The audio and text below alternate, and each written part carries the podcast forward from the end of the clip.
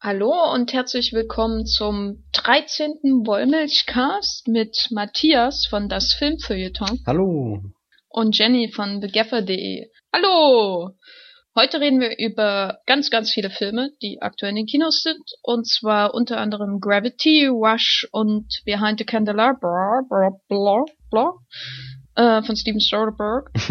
Und als erstes wollen wir aber über einen ähm, Pitch-Trailer reden, den ich leider nicht mehr am Blog verlinken kann, der nämlich am letzten Wochenende schon wieder runtergenommen wurde. Und zwar der kurze Teaser für Godzilla. Matthias, sag was. Ich ähm, war in der U-Bahn und habe auf Twitter gelesen, wie jeder durchgedreht ist, weil dieser Pitch kam und habe mich allerdings nicht getraut, in der U-Bahn vor versammelter Mannschaft mich auch über den Trailer zu freuen und bin deswegen dann ganz schnell nach Hause, um ihn dann endlich mehrfach anzuschauen, was dann auch ganz schnell nicht mehr ging, was wirklich ärgerlich war.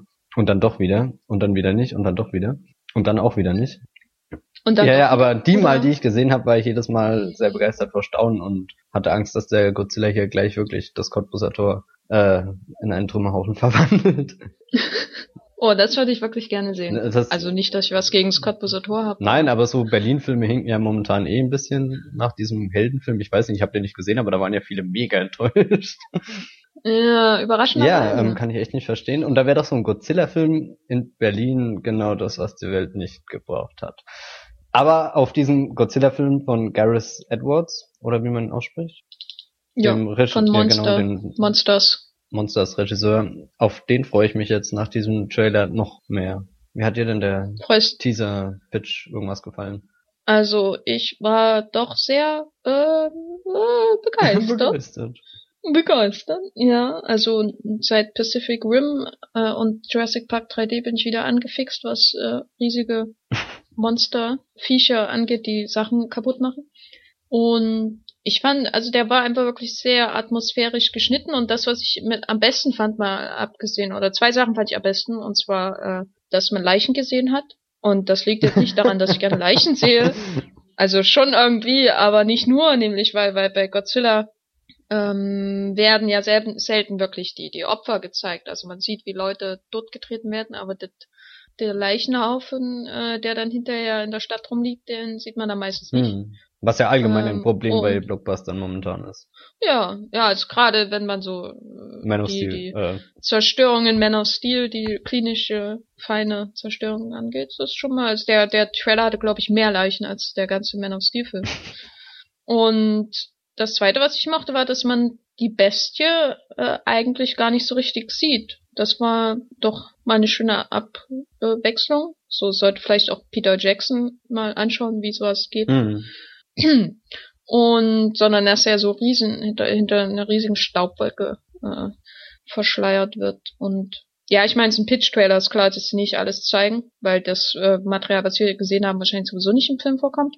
Aber das war doch mal sehr, ach, ich weiß nicht, ich hatte irgendwie schon, als ich es gesehen habe, die, die Hand am Geldbeutel und wollte mein, mein Geld gegen meinen Bildschirm schmeißen. Take so in der Art Weise. Ja, aber ähm, ich ähm, wusste ja gar nicht, dass es ein Pitch war, als ich ihn das erste Mal gesehen habe. Und bin wirklich davon ausgegangen, dass es der Teaser ist und dachte mir, so geht Teaser. Also das verstehen ja momentan auch viele Menschen in Hollywood falsch. Also einen Film wirklich anzuteasern. Eben wie du sagst, ja, dadurch, genau. dass man das eigentliche Ereignis noch irgendwie so hinter Rauchwolken versteckt. Und vermutlich hat man da nicht mal Godzilla gesehen. Wir haben uns das alles nur eingebildet, weil halt zufällig die Rauchschwaden so glücklich irgendwie sich arrangiert haben, was auch immer. Ja, also es ist natürlich nicht, man weiß natürlich nicht, wie viel dann wirklich da ist äh, im Film von dem, was wir gesehen haben. Aber es, es heißt ja, dass es der Teaser war, der auf der Comic Con im Sommer gezeigt wurde und das hieße, dass es Material ist, das knapp ein Jahr äh, vor Filmstart entstanden ist mhm. und das Zeug ist dann schon Ernzeichen dafür, dass es ein Pitch ist. Auch, dass sie das Oppenheimer Zitat aus der berühmten Rede von, äh, also die, die berühmte Rede von Robert Oppenheimer zitiert haben, wo er die, die Bhagavad Gita, Bhagavad, Bhagavad, Bhagavad Gita, also äh, diese berühmte Schrift, Schrift aus dem äh, Hinduismus in originalen Sanskrit verfasst, zitiert. Äh, das ist ja dann, das macht man ja normalerweise nicht in einem normal, also in einem Trailer, mhm. dass man solche Originalaufnahmen verwendet. Und das, äh, das wiederum gibt mir Hoffnung, dass sie vielleicht sogar auf die äh, ganze atomare Komponente wieder zurückgreifen, obwohl, wie wir vorhin festgestellt haben, Atomwaffen ja nicht mehr in sind. Ja, weil man schon bei Spider-Man auf Genmanipulation zurückgegriffen hat. Und mein Pitch wäre ja vorhin gewesen, dass es eine WinZip-Datei war, aus der jetzt der Godzilla geschlüpft ist, weil. Oder eine RAR. Ja, das ist eine gute Frage. Hm. So eine RAR, die aus ganz aus 20 RAR-Dateien Hm. besteht, die man alle runterladen muss. Und und Und dann, wenn man fertig ist, fehlt einem das Passwort. oh mein Gott, das ist der echt Film vielversprechend. Und und dann spielt da sogar noch dieser Megatyp mit, Brian Cran Cran Cranston heißt er so, ich weiß nicht. Cranston, ja, der ist in irgendeiner Serie. Äh, keine Ahnung. Äh, ja. Stirbt am Ende oder Ja, stirbt er von- nicht? Ich weiß nicht. Ich weiß nicht, ich glaube, er, er reitet am Ende auf einem Drachen. Ach ja, stimmt. So. Das war dieses Game of äh, Game of ha ha House of Bad? Cards. Nein, wa was? Game of Bad, Ir irgendwie so. Ach, keine Ahnung. Breaking Cards. Breaking Cards. Aber was mir eben aufgefallen ist, äh, ist, dass eine Figur Master Sergeant Markus Walz heißt und eine andere Huddleston. Und wenn das nicht äh, Tumblr-Verweis ist, dann weiß ich auch nicht. so, das wollte ich jetzt noch anmerken. Völlig kontextlos. ja, ja. Ähm, Und Master Sergeant. ja, ist ein großartiger Name. leider heißt keine Figur Hermann. Und und auch nicht. Das Ja, Hermann. Das wäre es echt noch gewesen, wenn wenn ja. wenn Aaron Taylor Johnson endlich sein äh, Hermann-Debüt gibt. Dafür wurde dieser Mann übrigens geboren. ja, ich glaube, dafür reicht sein Charisma. raus. mhm. Äh, ansonsten ist die Besetzung ja schon ganz gut mit äh, Juliette Binoche, Sally Hawkins, diesem Cranston-Typen. Ja, dann Äh, Ken, Ken Watanabe. Watanabe. den- Watanabe oder Watanabe? Ich glaube, er als Ken Watanabe. Ich, mir hat's auch schon mal jemand erklärt, der Japanisch spricht, aber äh, ich hab's vergessen, natürlich. Wie alles Interessante. Und ja, ich habe Monsters nicht gesehen von Gareth Edwards. Habe noch ein bisschen Angst, da er Special Effects äh, Experte ist, dass der Film dann sehr, ja, Special Effects lastig wird. Aber Monsters soll ja auch von der Story ganz gut gewesen sein. Ja, und vor allem sehr atmosphärisch und eben das, was den Godzilla-Teaser ausgemacht hat, diese, dieses Verstecken der Bestie, bringt ähm, Monsters auch rüber, worüber äh, viele Menschen empört waren, dass der Film Monsters heißt, aber letzten Endes ganz wenig Monsters zeigt. Aber gerade das macht so die Magie aus, weißt du, da, da waren die Aliens noch irgendwie so, so ein Objekt, das, das du die ganze Zeit sehen wolltest und dann am Ende, auch, auch am Ende nicht mal die vo- vollkommene Darstellung wirklich bekommen hast Hm. fast ein Grund, ihn nochmal anzuschauen. Und zwischendrin eine Odyssee durch schöne pflanzliche äh, Gelände. ja, nein, sieht, sieht wunderschön aus, der Film. Gut, na dann äh, werde ich ihn vielleicht mal, mal äh, gucken äh, nach dem 15. Pacific Rim Rewatch. Das ist vielleicht schon nächste Woche. hm. ja, äh, Godzilla von Gareth Edwards und äh, produziert von Warner und Legendary, also die Leu- selben, äh, also speziell Legendary, dieselben, die äh, Pacific Rim auch produziert haben, äh, kommt voraussichtlich am 15. Mai 2014 ins Kino. Ist, glaube ich, der einzige Film in der Geschichte der Menschheit, der nicht 2015 im Sommer im Kino startet. Ja, mit Fast so 7. gefühlt. Ja, genau.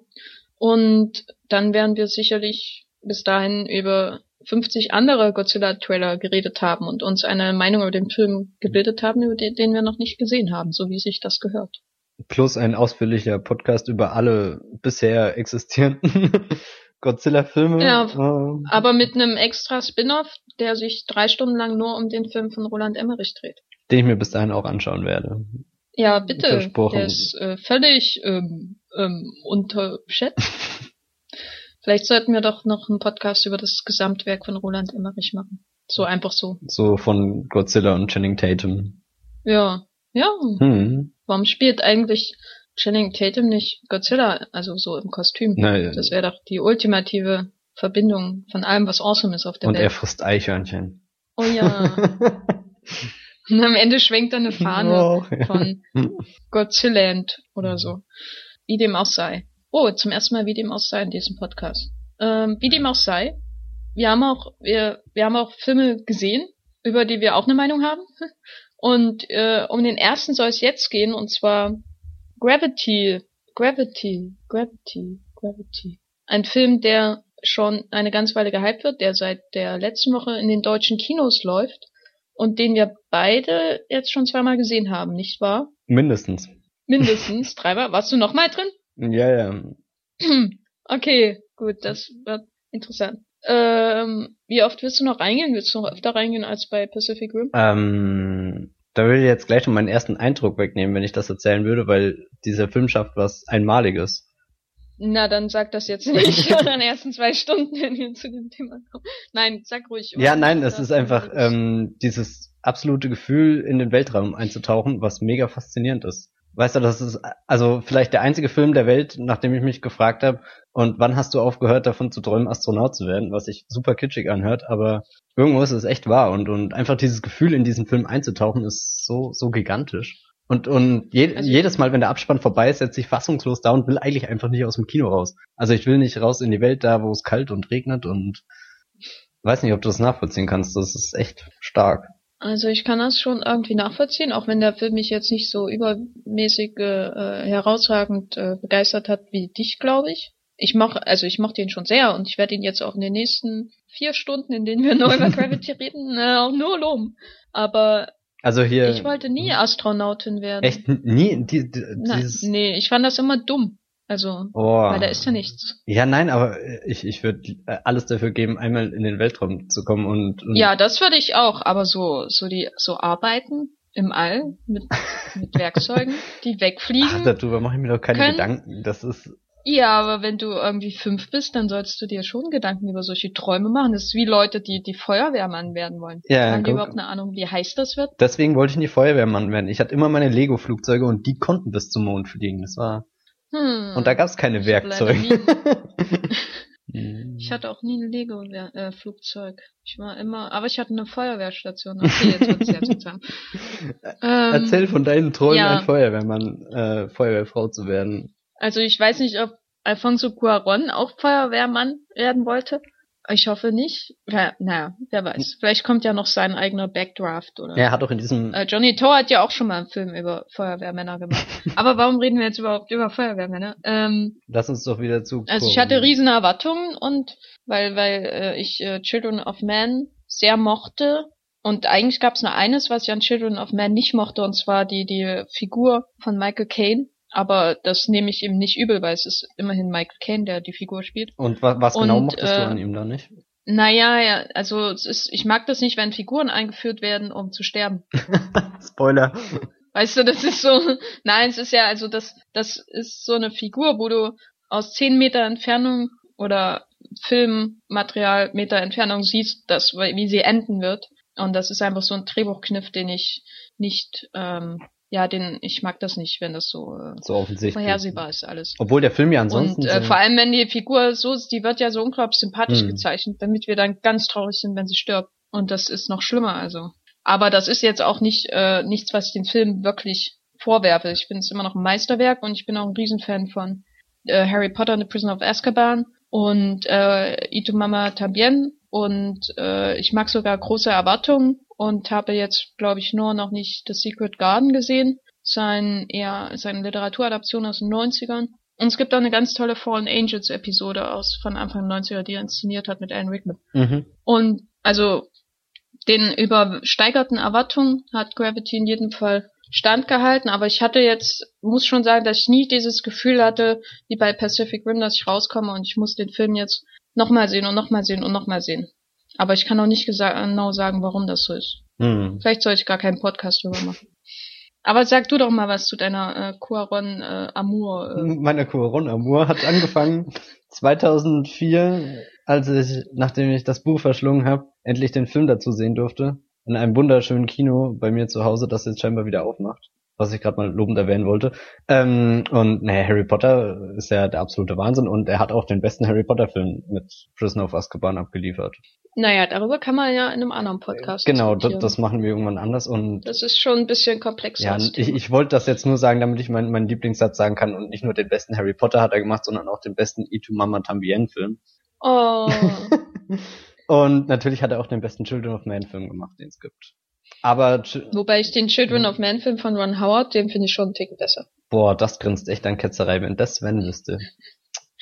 Okay, weiter. Ja. Nein, Children of Man bleibt da schon irgendwie sein Meisterwerk. Selbst wenn ich sehr begeistert bin von Gravity, aber ich glaube aus vielen anderen Gründen, warum andere so begeistert davon sind. Ich weiß nicht. Ähm, habe ich jetzt meinen Faden verloren und ja, nein, ja, ja, ich bin begeistert und Cuaron gehört da schon zu den, den wenigen Regisseuren, wo ich immer wieder gespannt bin, was sie machen. Also so lange war ich ja nie gespannt, weil ich eigentlich alle Filme, die gab's schon, also Gravity ist der erste, auf den ich mich jetzt gefreut habe. Children of Men habe ich damals entdeckt, obwohl es da auf irgendeiner seltsamen Filmseite eine Kritik gab, die den so niedergemacht hat. Das war echt der Wahnsinn. War die blau? Ja, ja, die Seite war blau und, und der Kritiker verrückt. Ganz verrückt. Ja, ja. Wie, wie kontrovers. Ja, äh, wirklich kontrovers. Ich, ich habe da auch schon mit ihm geredet, aber ich glaube, er lässt sich davon nicht abbringen, dass selbst King Crimson diesen Film nicht retten kann. Warum auch immer. Ja, ja, King Crimson kann nicht alles. Wobei die Szene mit King Crimson schon ganz toll ist. Ich liebe das. Hat mir eigentlich nur noch ein Genesis-Song gefehlt mit Peter Gabriel. Ja, das. Aber ja. zurück zu Gravity. Ähm, hattest du, und wir müssen hier an dieser Stelle mal die Zuhörer warnen, ausdrücklich warnen, dass wir Spoilern. Gravity bis zum Ende spoilern werden. Das heißt, wenn ihr ihn nicht gesehen habt, dann lautet meine erste Frage, warum zum Teufel? und äh, die zweite Anweisung lautet, geht ins Kino und dann äh, schaltet wieder ein beim 13. Wollmilchcast. So. Bin, bin. So, jetzt geht's los.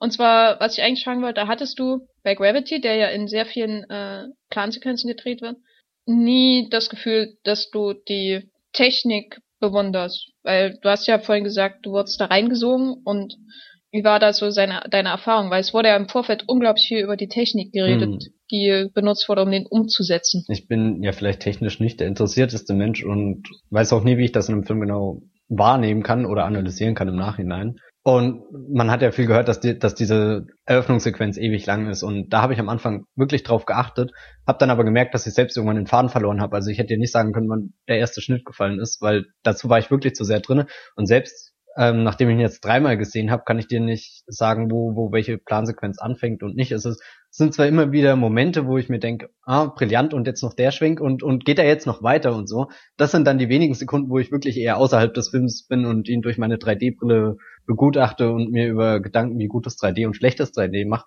Aber ich würde sagen, mehrheitlich, also so 90 Prozent bin ich da viel zu sehr damit beschäftigt, selbst gegen, gegen dieses schwindelerregende Rudern im Weltraum anzukämpfen und, und die Luft anzuhalten. War dir hinterher schlecht? Das auch nicht wirklich. Weil ich muss echt sagen, dass ich mir hinter, hinterher nicht unbedingt schlecht war. Also es war einfach äh, ein mulmiges Gefühl, weil die Story ja auch so, so packend war und, und ich habe bis zur letzten Sekunde mitgeatmet. Also ganz egal wie, wie früh Sandra Bullock ihre Erlösung bekommt oder nicht bekommt, das, das, das erste Mal, als ich wirklich durchatmen konnte, war dann, als sie den Strand küsst. mm, ja. nom, nom, nom. Nein, also ich meine, du, du könntest ja schon zehn Minuten früher davon ausgehen, dass, dass, der, dass der Film gut endet. Ja, ja, auf jeden Fall. Also spätestens bei der Szene, äh, bei der Szene, das muss man ja schon kursiv sagen, sozusagen, äh, wo George Clooney in ihrem äh, äh, sauerstofflosen Traum da erscheint. erscheint. Ja. Da war mir schon, äh, also da war schon klar, als ich dann zum Glück, muss ich sagen, herausgestellt habe, dass das nur ein Traum ist, weil für eine Sekunde dachte ich wirklich, oh mein Gott, jetzt geht er wirklich so weit. Äh, aber es war natürlich irgendwie Schwachsinn, so wie es inszeniert war, war es schon äh, sehr deutlich, dass es ein Traum ist. Allein wie sie, er reinkommt, ja, ja. obwohl sie noch nicht ihre Maske aufhat oder äh, sie ihr Gesicht so weghält und die Kamera komplett von ihm wegschwenkt. Das sind halt so Momente, wo es schon offenbar wird. Aber ab da war eigentlich schon klar, dass es gut ausgeht. Und dann. Aber aber trotzdem war es habe ich dann auch nicht mehr so mitgefühlt. Aber wo ich dann richtig mitgefühlt habe, war, als sie so diesen Moment der Erlösung am Boden hatte hm. und die die die Schwerkraft. Ja, wo, wo aber, sie aufstehen will und vorwärts gehen will und und sie bewegt sich eigentlich gar nicht. Und ja, na, das ist einfach diese Erlösung, dass endlich wieder auch Schwerkraft da ist. Also, das war, ich sehe das nicht mal negativ, dass ich nicht aus, aufstehen konnte, sondern es war alles so befreiend irgendwie, dass man sich nicht bewegen konnte und nicht, nicht wegfliegt durch irgendeinen Stoß oder so. Ja, das ja, ja den ganz, der ganze Film besteht ja daraus, dass Leute irgendwie angestoßen werden, wie so ein Domino-Effekt und irgendwo hinfliegen und es nicht mehr kontrollieren können. Das hört sich so, so oh. auf dem Papier wahrscheinlich als das Dümmste der Welt an. ja, aber das ist, fällt dann schon auf, wie viele Szenen, wie, oder wie oft der Suspense und die Spannung auf diesem Prinzip basiert, dass Leute ihre eigene Bewegung nicht mehr kontrollieren können oder eben ganz knapp an irgendwas vorbeischrammen und sich nicht festhalten können und es sind eigentlich immer dasselbe, dieselben Aktion, die immer und immer wieder wiederholt wird. Und ich fand es enorm interessant, dass es nie langweilig hm. wird. Du, du meintest ja auch Ob, damals gleich nach dem Kino, dass es wie in so einem Traum ist, wo, wo du auch ewig fällst und, und. Genau, und nie das ist- ausbrichst. also und ich hatte- das ist echt faszinierend, einfach das zu erleben. Ja, nun, ja, also ich hatte auch immer solche Träume, wo ich irgendwie durch die Landschaft fliege und unbedingt landen will. Und dann, es geht aber nicht, man wird immer hochgezogen. Mhm. So. Ähm, und im Grunde war der Film genauso. Deswegen finde ich die äh, Schwerkraft am Ende so befreiend. Ähm, hattest du mh, also so einen Lieblingsmoment in dem Film? Das ist So schwer. einer, der, wo du wirklich äh, mit offenem Mund nur noch da saßt und nur noch bewundern konntest? ähm, Weil ich hatte einen. ja, vielleicht magst du erst deinen erzählen. Ja, das war jetzt auch die Zeit gern, gern geschehen. Ja, ja, und zwar als die ISS zerstört wird. Es war mein absoluter Lieblingsmoment im Film. Hm. Äh, also, das klingt wieder so brutal.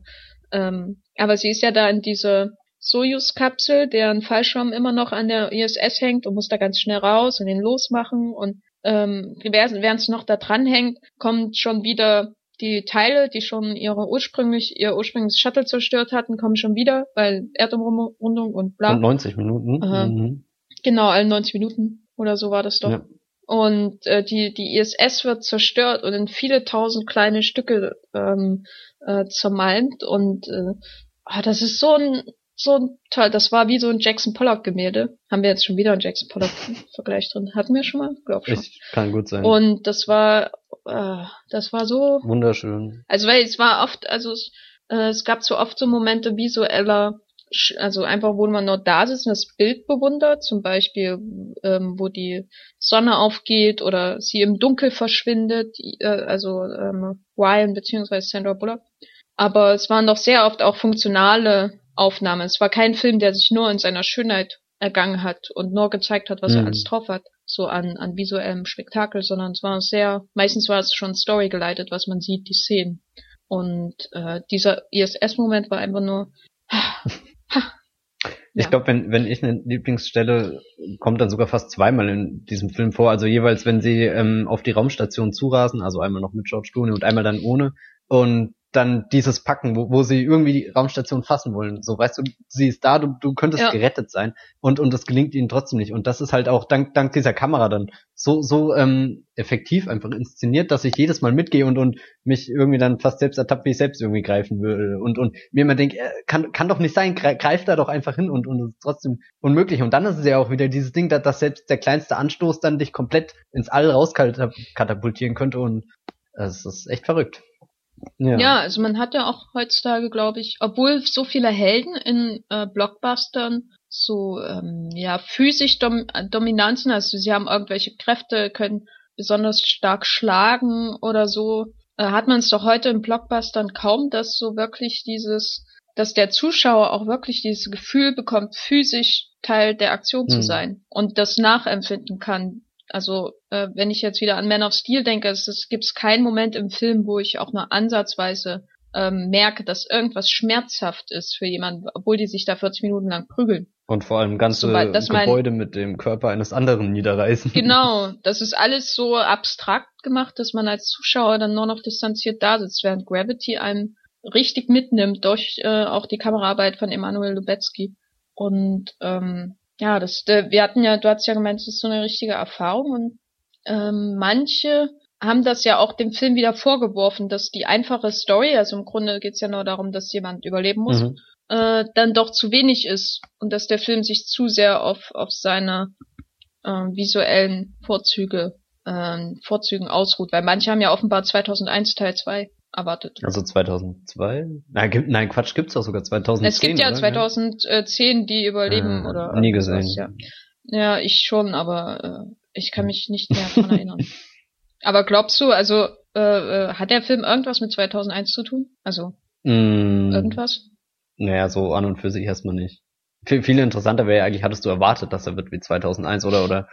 Also ursprünglich schon, äh, bevor die ersten Kritiken kamen, Ah. weil mh, weil ja Children of Men zum Beispiel ist ja ein deutlich komplexeres Werk, Mhm. ähm, was die Story angeht, aber auch die Symbolik durch die ganzen äh, Popkulturkram, der da eingebaut wird in der ersten Hälfte und dadurch, dass ja auch eine Zukunftsvision ist, die ja uns was über unsere jetzige Welt erzählen will, das ist ja schon alles mehr als im Grunde Gravity leisten will. Mhm. Gravity ist ja doch sehr fokussiert auf diese Idee Fast des. Erlebens und des Überlebens und Ähm, hat eine recht einfache Figurenpsychologie, die absolut funktioniert, aber darüber hinaus zwar aber auch mit Symbolen arbeitet, zum Beispiel die Szene, wo Sandra Bullock wie so ein äh, Baby im äh, sich zusammenrollt. Auch der Mutter da sich zusammenrollt, die fand ich beim ersten Mal schauen auch ein bisschen seltsam, weil der Film da auf einmal so symbolisch wird. Wobei die hat mir gefallen, die, die hat mir echt gefallen. Ja, beim zweiten Mal fand ich die auch, äh, oder habe ich dann verstanden ungefähr, was, was es soll. Das wirkte beim zweiten Mal schauen auch organischer. Mhm. Aber beim ersten Mal hat es für mich richtig herausgestochen, so,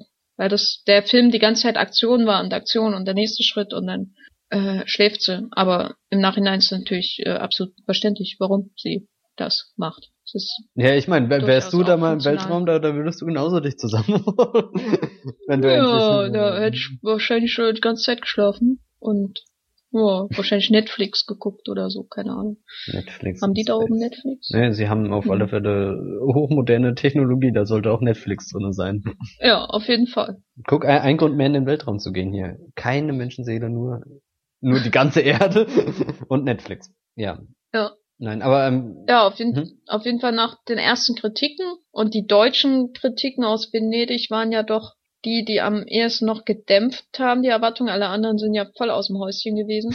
Auch die, die dann später in ähm, Telluride waren und so. Die Deutschen haben ja dann schon ja hervorgehoben, dass es äh, alles eher so ein Abenteuerfilm ist und äh, am Ende sehr pathetisch wird. Und da habe ich dann schon teilweise das Schlimmste erwartet, gerade auch als dann die Szene mit George Clooney, Clooney kam, der dann wieder reinkommt. Aber dafür war der Film doch dann schon wieder so reduziert am Ende, dass er schon wieder irgendwie viel mehr geboten hat, wenn du weißt, was ich meine. Also ich, ich kann ich mir glaub, das vorstellen. Dem ging es am Ende schon de um deutlich mehr als nur den Charakter Johnny. Mhm.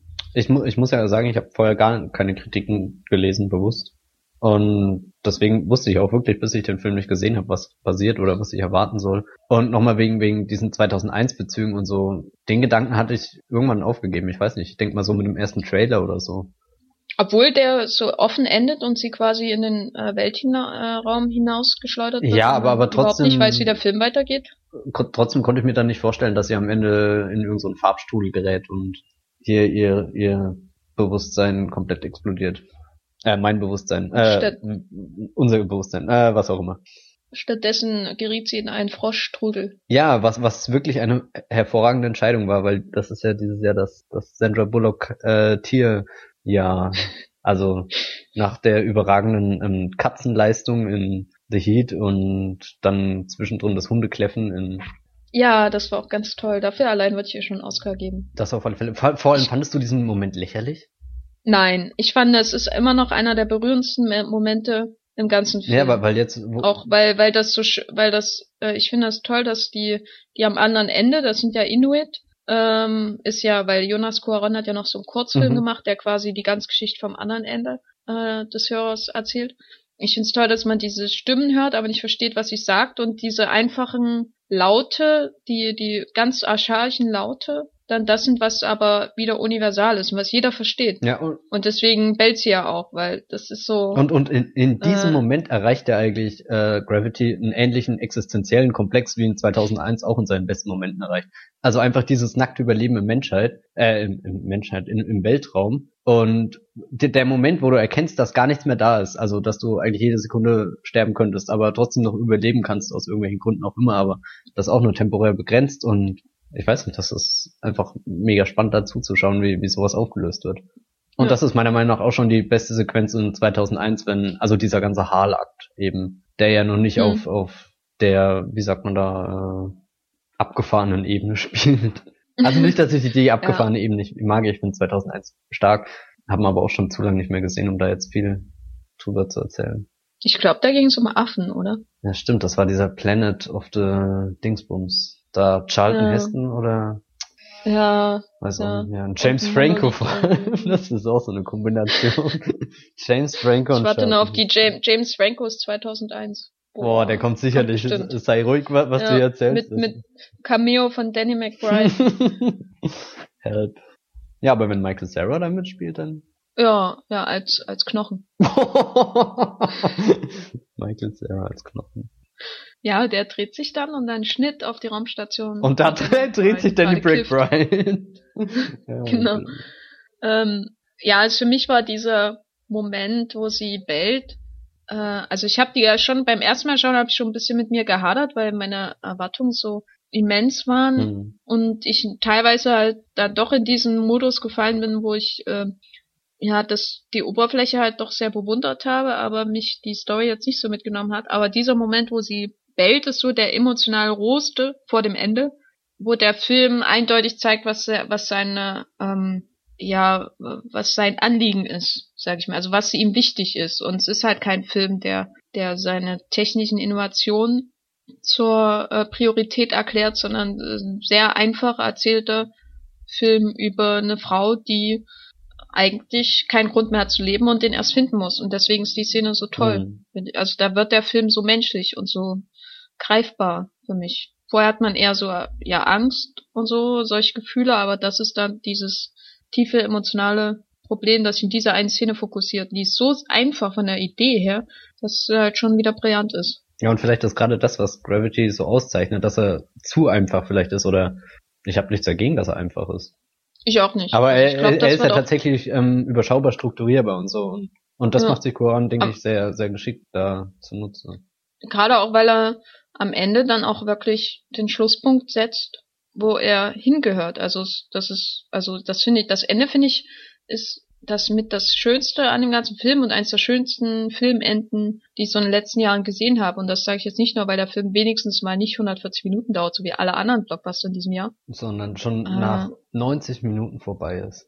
Genau. Und ich fand, was mir, was ich auch toll fand, war, dass ähm, die, die ganze Szene mit dem Strand, aber auch vorher dieses ganze Gerede über äh, hier, ich habe ja eine Geschichte zu erzählen, was ja die Figur von George Clooney ähm, anbringt und dann auch Ryan beziehungsweise Sandra Bullock mhm. am Ende hier, I've got a hell of a story to tell. Das hat mich super an ähm, Life of Pi erinnert. Yeah. Und die, die, also auch wo sie am Ende am Strand ist und dieses Semi-Paradies, das wirkt ja völlig unwirklich, äh, diese Landschaften, die sie da kommt. Sie landet ja nicht irgendwo in Kansas, auch wenn es lustig gewesen wäre.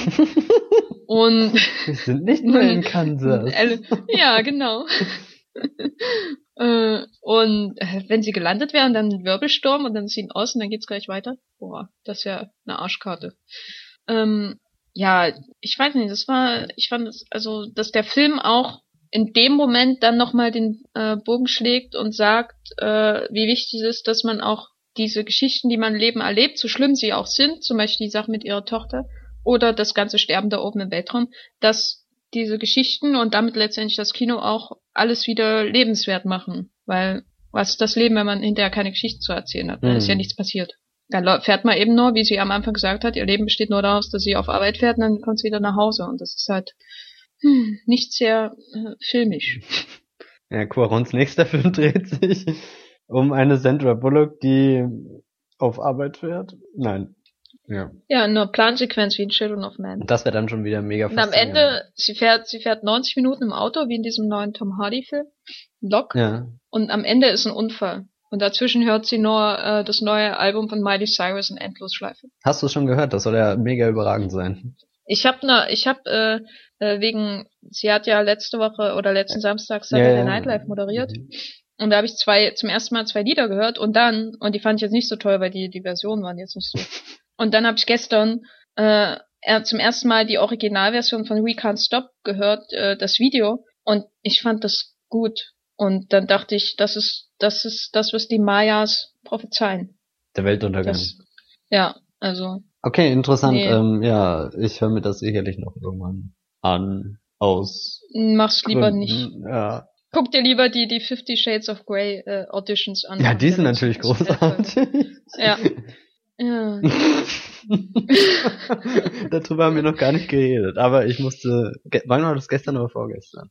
Musste ich sehr drüber grinsen. Äh, die News oder was? Nein, Saturday Night Live. Am Samstag. Ach, am Samstag schon. Wir haben, was haben wir? Ach, wir haben schon Mittwoch.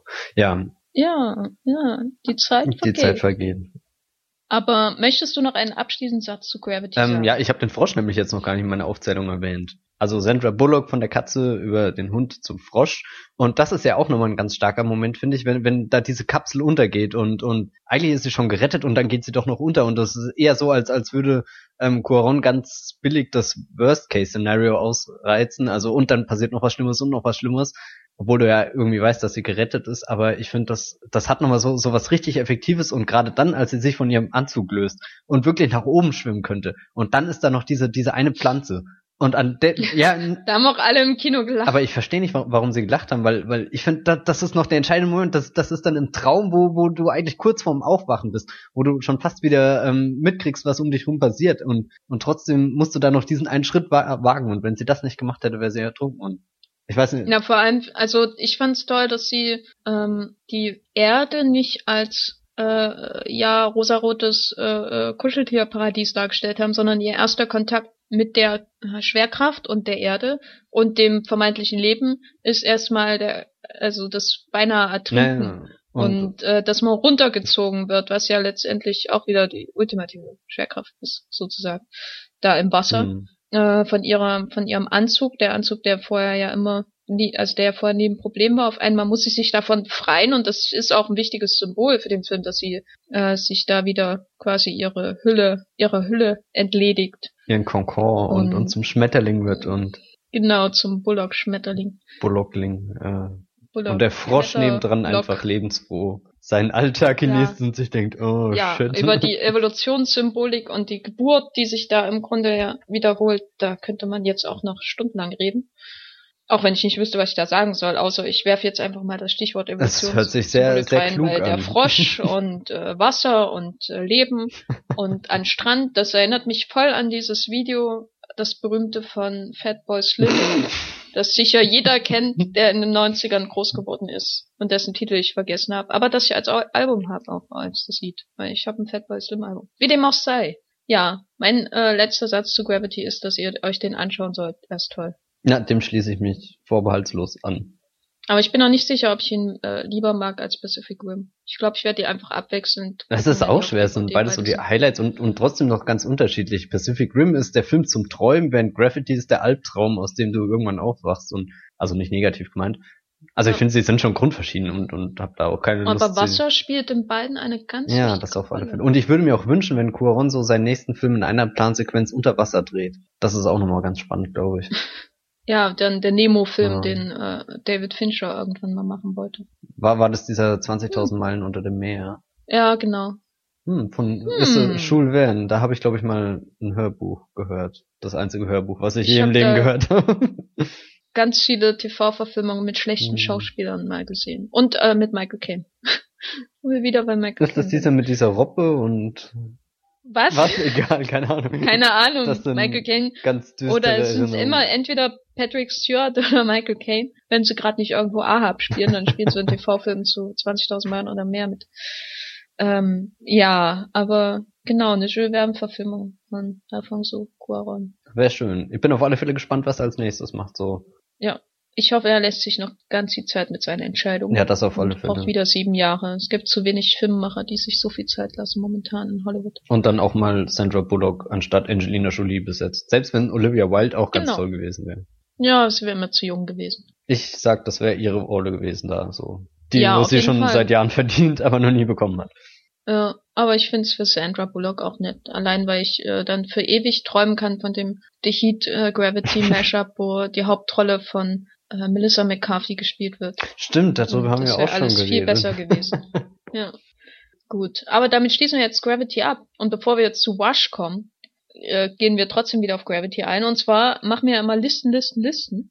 Und äh, heute wollen wir darüber reden, mit welchen drei Typen, Männlein oder Weiblein oder Tierlein oder S-Lein, äh, wir gerne im All stranden würden, weil es spielt ja George Clooney in Gravity mit und George Clooney ist in Gravity als Matt Kowalski die, die, die Coolness in Person. Der, der lässigste, lässigste Typ in der Geschichte von Gravity und im Kino. Und er weiß, wo die Russen den Wodka lagern. Genau, das Wichtigste. Das sa sagt und, er auch sehr äh, oft. ja. Ich finde es auch schön, dass er noch dazu kommt, seinen Wodka zu trinken. Ich glaube, es war der einzige Grund, warum er sich diese Szene geschrieben hat. Meinst du, die hat er sich selbst geschrieben? Nee, Quatsch. Äh, ja, er hat ja, also er hat ja gesagt, dass sie irgendwie Riesenprobleme mit der Szene hatten. Also Cuaron hat das gesagt und dann hat er so gemeint. Und dann, dann kam George und, und hat so gefragt, habt ihr Probleme? So, und George Clooney tont halt. Ja. Und Cuaron so, ja, wir haben Probleme mit dieser Szene. Und dann hat George Clooney die Szene geschrieben. Und dann meinte George Clooney, ihr könnt entweder mich die Szene schreiben lassen oder Dame Lindelof anrufen. Genau, warum, warum lässt ihr Lindelof nicht das Ende Mhm. ändern? Äh, mit Zombies im All. Wobei man ja sagen muss, dass das sowohl bei World War Z als auch bei Gravity das Ende im Gegensatz des Blockbuster-Trends ein, ein, ein kleines, stilles oder was auch immer ist. ja, nur ist bei Gravity passt das auch zum Rest. ja, ähm, Gut, aber jetzt deine drei Typen, mit denen du äh, gerne ja, im All meine drei stranden würdest. Typen. Ich habe die ganze Zeit nach einem George Clooney-Ersatz gesucht, bis ich ihn gefunden habe, was nicht sehr lange gedauert hat. Ähm, Bill Murray natürlich. Ich glaube, den habe ich noch nie Mm. erwähnt in so einer Liste. Den könnten wir auch, glaube ich, jedes Mal reintun. Ja.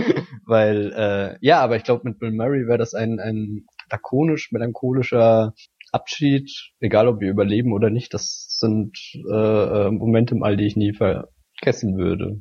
Glaube ich zumindest. Und am Ende flüstert der dir was ins Ohr, Ja. das du nicht hörst. das wäre echt schockierend. Ja. Und dein zweiter? Ähm, mein zweiter wäre ähm, Robert Pattinson in seiner Rolle aus Cosmopolis auf der Oh Suche mein nach Gott. einem Haarschnitt im Weltraum. Da, da lässt sich dann super so der Gravity und, und Science-Fiction-Adventure-Clash schlagen, so mit, mit seltsamen Weltraumviechern und wir sind trotzdem allein im All verloren und er kriegt einfach seine Haare nicht geschnitten. Ich glaube, das Und du machst dann die Prostata-Untersuchung? äh, nein. Aber ähm, nein, ich glaube, das wäre ein, ein unterhaltsamer, äh, sehr gesprächslastiger Film, wo wir über Sachen reden, die eigentlich dann gar keine Rolle mehr spielen, was ja total irrwitzig wäre. Verrückt. Ähm, und die dritte Person ist keine Person, sondern ein Tier, nämlich äh, Richard Parker. Oh. Weil äh, du hast vorhin Life of Pi vorweggenommen, das hat mich fast ein bisschen geärgert. Aber wie gesagt, ich musste auch an Life of Pi denken und dachte mir, mit so einem Tiger, äh, äh, Schiffbruch mit Tiger, passt ja auch irgendwie in einem Weltraumschiffbruch. Und, und ohne Fall. Tommy Maguire, damit könnte ich leben. Jeder kann ohne Tobey Maguire leben. Oh. ähm, Äh, das klingt fies. Oh, das, das ist echt gemein. Ich mag ihn ja. Außer eigentlich. Tobey Maguire und Leonardo DiCaprio. Die sind ein, Weil ein Best Friends Forever. Yo, Bro. ja, das, das sind so meine, meine- w- Ja? ja, ja, nein, ich wollte dich gerade äh, ganz höflich fragen, wer mit dir. Also meine drei sind, sind also zum ersten Louis C.K., Mhm. weil ich glaube, es wäre voll langweilig, da im All zu sein. Womöglich. Es gibt so zwei Szenarien, die ich mir ausgemalt habe. Die erste ist, dass es langweilig ist und Louis C.K., glaube ich, der einzige Komiker auf der Welt ist, der diese unglaublich depressive Situation, dass der Sauerstoff bald aus ist und man sterben wird, in Witze verwandeln kann, weil das ja sein Stick äh, aus der Depression, die Witze machen. Und der zweite wäre Harpo Marx. Das ist nämlich mein zweites Szenario. weil Harpo Marx von den Marx Brothers ist ja der äh, von den Brüdern, der nicht redet Mhm. und sehr lustig ist. Und ich kann ja schon vorstellen, dass es auf Dauer richtig nervig ist, äh, äh, wenn die ganze Zeit jemand labert. Und Harpo Marx ist halt lustig, ohne zu labern. Das ist dann Und sozusagen dein, überlegt- deine Robert äh, Pattinson Antithese zu meinen. Genau, genau. Der hat auch schöne Haare. So, so. Egal. Ich google das gerade. Auf jeden Fall glaube ich, könnte der, könnte ich mit dem voll gut äh, äh, äh, Charade spielen, weil der das sehr gut kann und er, ich muss immer seine Filme raten. Und das kann ich mir im Raumanzug noch relativ gut vorstellen. Ah, an den Raumanzug habe ich gar nicht bei Richard Parker gedacht. Ja, das wird ein bisschen schwer. Verdammt. Und die dritte Person, die glaube ich auch das, das Leid im All besser machen könnte, auch wenn die Zigaretten dann im Weg wären, sind äh, Lauren Bacall aus äh, allen Filmen aus, die sie jemals gemacht hat, vor allem auch in The Big Sleep. Mhm. Äh, aber da habe ich, weiß ich wirklich noch nicht, wie sie, wie, wie ich das, also wie sie das macht, im Raumanzug eine Kippe nach der anderen zu rauchen. Und äh, es könnte auch im Zweifelsfall dazu führen, dass unsere Raumstation explodiert. Aber das würde ich hinnehmen, wenn, wenn ich mit Lauren Bacall im All dafür auch nur eine Minute schweben dürfte, weil die ist cool. Und die könnte mir Geschichten von Humphrey Bogart erzählen, der am Boden ist und, und raucht. Und der dann der adäquate George Clooney wäre. Ja, genau, genau. Ich hatte auch erst überlegt, ob ich Humphrey Bogart nehme, aber äh, ich glaube, der ist zu schlau und zu clever, um sowas überhaupt zu machen. Der bleibt am Boden, während wir in den Himmel fliegen und dann sagt er, we, we will always have gravity. genau, das, das wären meine drei. Aber wir haben ja noch andere Filme gesehen, die, die am Boden spielen. Und zwar einer, der auch ganz viel mit Schwerkraft zu tun hat. Und jetzt kommt meine brillante Überleitung zu dem Film, der auch letzte Woche gestartet ist. Und zwar Wash von dem ähm, Meisterregisseur Ron Howard über die Konkurrenz von James Hunt und Niki Lauda in den äh, 70er Jahren in der Formel 1. Und äh, da habe ich mir zwei Sachen aufgeschrieben, und zwar hässlich und Ratte. Und damit lasse ich dich jetzt mal allein, Matthias, du musst jetzt darüber reden. Ja, Rush ähm, behandelt die äußerst tragische Thematik einer hässlichen Ratte Nein, ähm, Rush ist auch ein Ratatouille-Spin-Off, das weiß noch, noch niemand. genau, Ron Howard und äh, äh, wie heißt der Ratatouille-Regisseur? Gott, ist das bei nicht. Brad Bird? Das, war, was war der von Brad Bird?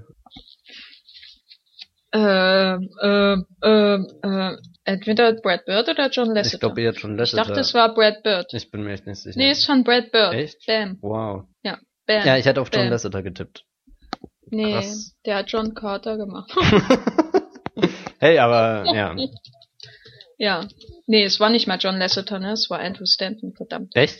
John Lasseter ist ja der Ober-Pixar-Dude. Und wieder die Inkompetenz zur Schau Ja, gestellt. ich, ich hab echt, ich bin ein Pixar-Noob, krass. Ja, aber ähm, Ratte und hässlich. Ähm, ich war ja der Meinung, der Film hat wenigstens eine wunderschöne Oberfläche und darauf hast du gemeint, du findest ihn ultra hässlich. Ja. Lass uns doch über die vielen Instagram-Farbfilter reden, die Ron Howard aus irgendwelchen Gründen auf diesen Film geklatscht hat, damit selbst eine ein Regentropfen in Zeitlupe, wie er auf den heißen Asphalt fällt, mega episch aussieht. Und dazu natürlich ein, ein passender Hans Zimmer Score, der Oh ja, Hans Zimmer ist überall, der, außer bei der Gravity. mega, mega tragisch ist und, und auch irgendwo, also da, da muss ich sagen, ich finde ja Rush ist so in hinsichtlich seiner letzten Filme eher eine Rückkehr zu, zu erzählerischer Stärke, also nicht so wie bei Sakrileg und, und Illuminati. Ey, nichts gegen die beiden. Ach, ich weiß nicht, die fand ich irgendwie. Ich bin äh, immer noch ein sehr großer Fan, weil die Filme absolut lächerlich sind.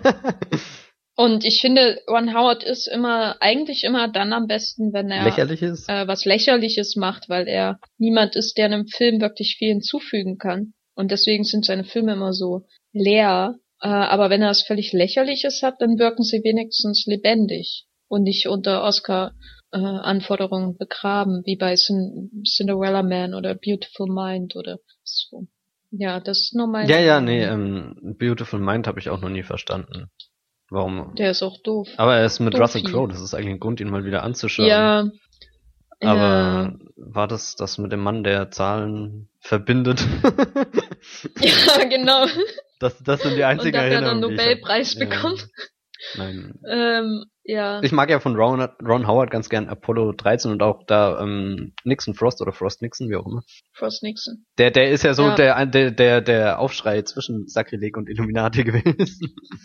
Ja, im Grunde ist ja Rush wie Frost Nixon mit Autos Und Ratten. und ganz anders. Und Ratten, Ja. viele Ratten. Vor allem eine Riesenratte. Warum reden wir die ganze Zeit von Ratten? Und zwar, äh, weil Daniel Brühl mitspielt. Und das klingt jetzt irgendwie voll das fies. klingt mega Aber fies. wenn ihr den Film gesehen habt, dann wisst ihr, warum das so ist. Weil er ja, also Niki Lauda die ganze Zeit mit einer Ratte verglichen wird. Und damit so, geht das nur als Entschuldigung. Daniel Brühl in die glorreiche Riege von Schauspielern ein, die dieses Jahr Sachen mit Tieren hatten, was sich auch mega Ja. creepy anhört. oh Gott. Oh. Nein, aber Sandra Ähm. Bullock und, und Ding, wir hatten das ja heute schon oft genug und Daniel Brühl jetzt eben mit seiner Ratte. Wollen wir noch kurz ein Wort zur Qualität von Rush verlieren? Ja, bitte. Also warum ich den hässlich genannt habe, das liegt daran, dass ich das Gefühl hatte, dass Ron Howard mal einen Film von Danny Boyle gesehen hat, speziell sowas wie Slumdog Millionär, und sich dachte, "Oh, all die bunten Farben, da, der hat einen Stil. Oh, jetzt suche ich mir auch den, denselben Kameramann, nämlich Anthony Dodd Mantle, und, und mach mit dem auch einen Film, der ganz viele bunte Farben hat, damit ich jetzt auch einen Stil habe. Ich meine, ich will, es klingt jetzt böse, weil eigentlich mag ich Ron Howard, vor allem weil er doch der Sprecher bei Arrested Development ist, ein Produzent. Was ist das denn? Aber keine Ahnung, so eine Serie. Ich glaube, das ist ein Spin-off von Modern Family. Hm, kann ja nur Hm. gut sein. Ja, ja. Ähm, aber Rush ist halt einfach ähm, überinszeniert, habe ich so das Gefühl. Da ist bei jedem Bild äh, irgendwie ein komischer Winkel drin, äh, ein Filter drauf geklatscht oder es ist äh, super körnig gemacht und das ich verstehe, warum das so ist, weil der ganze Film im Grunde wie sein Titel ist, er fliegt an dir vorbei Ja. und ist sehr unterhaltsam. Aber er ist halt auch, äh, äh, obwohl viele die die Kameraarbeit von Anthony Dodd Mantle loben, äh, finde ich ihn trotzdem sauhässlich, äh, weil er versucht, diesen 70er-Jahre-Look nachzuahmen, aber immer so aussieht, als würde er versuchen, den 70er-Jahre-Look nachzuahmen. Und zweitens hat der Film, das muss ich doch wirklich ihm äh, äh, ankreiden, äh, mir überhaupt kein Gefühl für das Autofahren gegeben, sondern nur für den Rush. Aber beim Autofahren Mhm. gehört noch ein bisschen mehr dazu. Ron Howard ist halt der, der Formel 1 desinteressierteste Mensch der Welt. Naja, es ist, äh, man kann halt nicht 60 Runden zeigen oder so, aber man hätte zumindest ähm, das, weil ich habe danach den Senna gesehen, also die Dokumentation über Ayrton Senna, und äh, die hat ja auch nicht jede einzelne Runde in irgendeinem Rennen gezeigt, aber sie hat einem zumindest ein Gefühl gegeben, wie sich die einzelnen Strecken voneinander unterscheiden und äh, wie die einzelnen Fahrer, die in dem Moment eine Konkurrenz austragen, äh, miteinander in Verbindung stehen, während sie auf dem Feld sind und äh, wie wichtig es auch ist, so, so strategische Entscheidungen zu fällen, wie mit den äh, Regenreifen und so weiter und so fort. Und bei Rush äh, wirkte das doch alles wie so ein Zusammenschnitt von Highlight Highlights, wie eine Highlight Wheel. Mhm. Und äh, die wird durch ihre Schauspieler primär gerettet. Also einfach an Daniel Brühl. Ja. Ja, ähm, kann ich kurz eingreifen. Ähm, mir, mir kam es so vor, ich meine, ich bin wirklich kein Mensch, der sich mit Formel 1 auskennt, aber der Film hat mir doch irgendwo das Gefühl gegeben, dass ich letzten Endes doch alles schon mal irgendwo gehört habe. Also wie du gesagt hast, Reifen und so, das sind ja alles so Sachen, die man sich irgendwann zusammengereimt hat und irgendwie durch die Medien mitbekommen hat. Ja, das hört sich gerade alles negativ an, weil eigentlich fand ich Rush super kurzweilig. Was auch daran liegt, dass er sich, das habe ich dir auch schon erzählt, wie, wie eine Montage anfühlt. Also der Film beginnt und, und hört dann gar nicht mehr auf und dann kommt der Abspann und dann ist er einfach rum. Ja, ja so mal. Na, du meinst wie jeder? Ja, so, so wie jeder Film. Nein, nur äh, er fühlt sich halt echt einfach an wie eine Montage, wie, wie eine dieser Trainingseinheiten bei Rocky oder irgendwas. Hm. Und ähm, jetzt muss ich mal Speed Racer lobend erwähnen ähm, der, der es ja super schafft, seine drei, vier großen Rennstreck-Szenarien einzubinden. Hm, Szenarien. Szenarien. Ich habe gerade wirklich gezögert, als ich das gesagt habe. In einem hab. Mikrokosmos? Mhm. Speed Racer spielen in einem sehr schön knallbunten, durchgedrehten Mikrokosmos. Und dort die Rennstrecken-Szenarien sind einfach irgendwie schön integriert und man hat für, für jedes dieser einzelnen Rennen ein Gefühl und bei Rush rasen ja die Rennen einfach nur und gehen auch ineinander über und dann wird nochmal kurz was erzählt und das ist wie schon gesagt kurzweilig, aber bleibt halt auch einfach an der Oberfläche irgendwo hängen. Aber Chris Hemsworth und Daniel Brühl sind schon so ein kleiner, weiß nicht, Geniestreich gewesen. Ja, auf ja, jeden Fall. Es, es sind auch irgendwie zwei Darsteller, die zwar gerade okay bei uns in Deutschland Daniel Brühl ist klar bekannt, aber auch Chris Hemsworth als Tor ist bekannt, aber trotzdem haben sie noch nicht so so irgendwie das Zenit ihrer Karriere erreicht, glaube ich. Und kann man fast noch als frisch bezeichnen und gerade in dieser absurden Kombination doch irgendwie wunderbar. Und sie harmonieren vor allem, das ist ja das Wichtigste. Es ja. gibt ja am Ende diese Szene, als, ähm, als sie dann nochmal an einem Flughafen reden, die irgendwie so, so zwischen halb pathetisch, missglückt, emotional, fragwürdig, keine Ahnung ist. Oder ich weiß nicht, mit der konnte ich nichts anfangen. Also selbst wenn ich weiß, wo, die worauf sie abzielt. Ja, genau. Und ähm, aber trotzdem funktioniert es einfach, weil, weil die Chemie stimmt, wie man so ja so oft sagt. Ja. Ja, ich muss auch sagen, dass ähm, Daniel Brühl in den deutschen Filmen nie besonders aufgefallen ist. Er war halt immer ein äh, verlässlicher Leading Man, so für die jüngeren Parts. Aber er hat, er ist als Schauspieler an sich jetzt niemand, der eine Rolle prägt. Das sind eher die Rollen, die, die äh, von denen er abhängig ist. Und äh, Niki Lauda ist halt eine tolle Rolle. Ähm, und das macht er sehr gut. Auch der ähm, österreichische Akzent auf dem Englischen, das er spricht, das ist alles sehr schön, sollte man unbedingt ein Original hören. Und äh, Chris Hemsworth, obwohl er die Rolle jetzt nicht so der der Scene-Stealer ist, muss auch gelobt werden. Also er hat's wirklich auch in Kevin in the Woods schon und in Tor sowieso. Er hat's wirklich, er hat wirklich das Zeug, äh, ein ganz großer zu werden. Er hat so dieses ganz natürliche, diesen ganz natürlichen Charme, hm. mit dem er eigentlich so eine Arschlochfigur wie James Hunt ähm, sympathisch machen kann. Und ich glaube, das ist sehr wichtig, wenn er mal ähm, seine eigene Franchise bekommt, die nicht irgendwie mit einem mit Marvel oder so zusammenhängt. Also wenn er wirklich zum Leading Man wird, da, aber da sehe ich bei ihm auf jeden Fall Potenzial eher noch als bei ihm, als bei jemandem wie meinetwegen Chris Evans oder sonstigen. Henry Cavill oder so. Moment, wer ist nochmal Chris äh, Evans? Captain America. Ja, ich, ich weiß schon, das war gerade.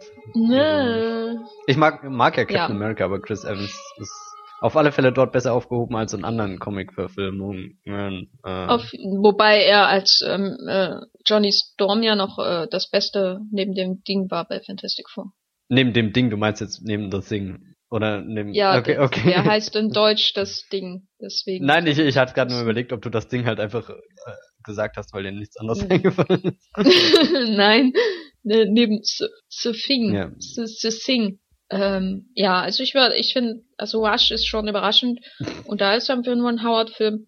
Aber ich fand ihn nicht so äh, äh, äh, durchgeknallt unterhaltsam wie Illuminati, den ich den ganzen Tag schauen könnte. Der ist so bescheuert, aber auch so so schön in einem Schwupps inszeniert. Der ist auch viel eleganter gemacht als äh, der Da Vinci Code, der noch, der es so anfühlt, als wäre da eine halbe Stunde zu viel dran. Ich meine, die Illuminati um, ist ja auch mega lang, also glaub beides so locker zweieinhalb Stunden, oder? Aber er fühlt sich nicht so an. Mhm. Ich finde ihn deutlich besser und allein die die, die ganze Fallschirmsache ist so doof und äh, Howard inszeniert das aber so ernst, das finde ich ganz toll. Also ich finde es immer am besten, wenn er unernste Sachen ernst inszeniert und nicht, wenn er ernste Sachen ernst inszeniert. Müsste ich mir Weil, nur mal einen davon anschauen, wäre es vermutlich Vielleicht auch. sollten wir mal einen One Howard Podcast machen.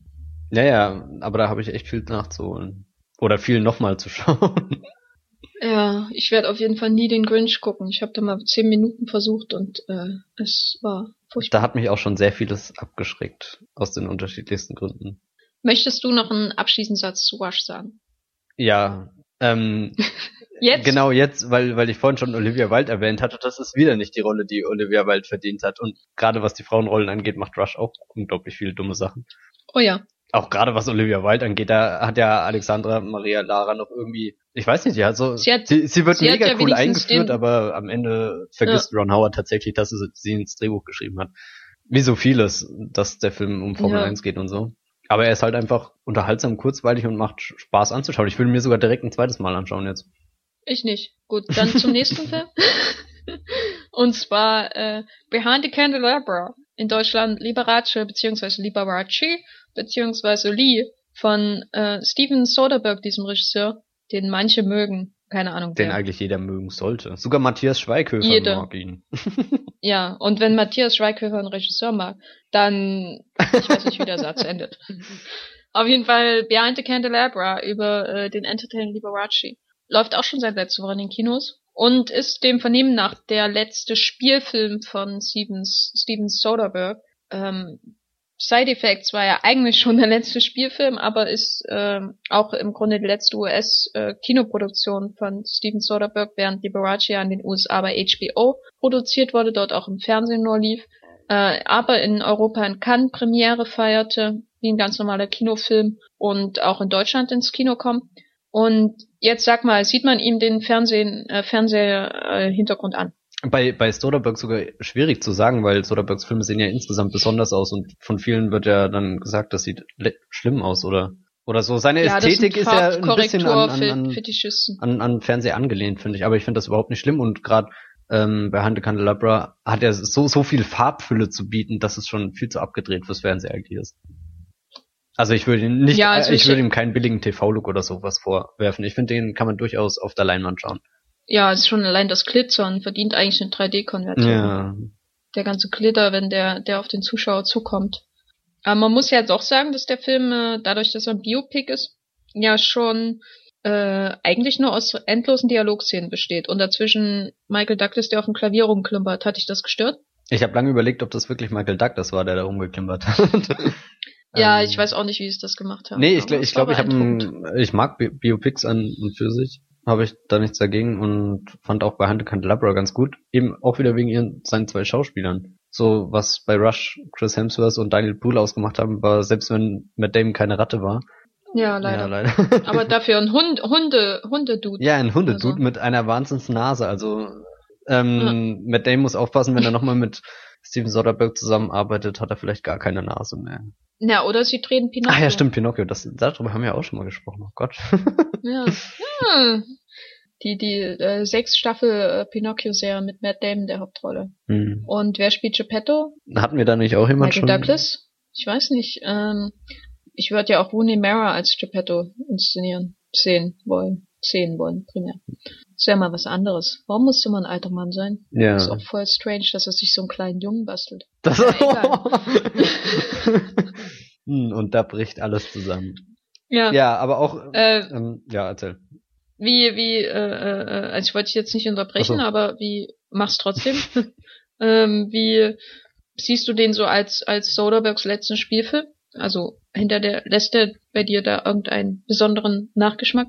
Ich, ich mochte ihn auf alle Fälle, fand ihn gut und ich finde, das ist ein, ein äußerst würdiger Abgang. Jetzt wirst du aber sagen, es ist nicht der denkwürdigste.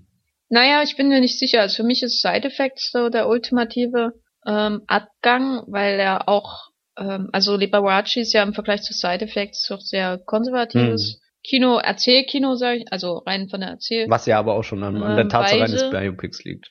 Ja, genau. Und das ist ja auch ein konservatives Genre, wenn man es nicht, wenn man die Konvention nicht bricht. Ich meine, ähm, da ist der, ich, ich weiß nicht, ich finde den Sleaze-Faktor von äh, Side Effects immer noch so unglaublich unterhaltsam und die ganze Idee, äh, die der Film, der am Ende völlig abdreht, das wirkte für mich doch eher wie ein Paukenschlag. Hm. Aber andererseits ist Soder Soderbergh auch nicht der Typ, der irgendwie einen Paukenschlag machen muss, weil er beendet seine Karriere ja nicht wirklich, sondern er hat ja immer noch genug vom Studiosystem. Das verstehe ich auch nach all den Projekten, die ähm, bei denen er abgesprungen abspringen musste, gefeuert wurde oder die in sich zusammengefallen sind, wie Man from Uncle und äh, Moneyball. Hm. Und was es da nicht noch alles gab, Liberace konnte er auch nur bei HBO machen, weil die, äh, äh, weil die Studios nicht wollten, es war zu gay.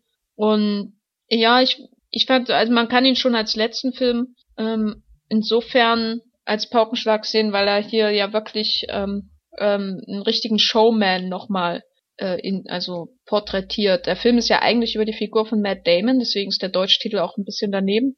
Aber äh, das Herz ist doch dann schon Liberace und sein, sein Entertainment und diese ganze prunkvolle Villa und irgendwie hat er ja wirklich alles zugestellt mit allen Sachen, die man noch finden konnte und das wirkt so, als hätte Soderbergh nochmal seinen Rumpelkammer da Er, ausgeräumt. er liebt es auch, alles zu präsentieren in, in so, so üppigen Ja. Bildern.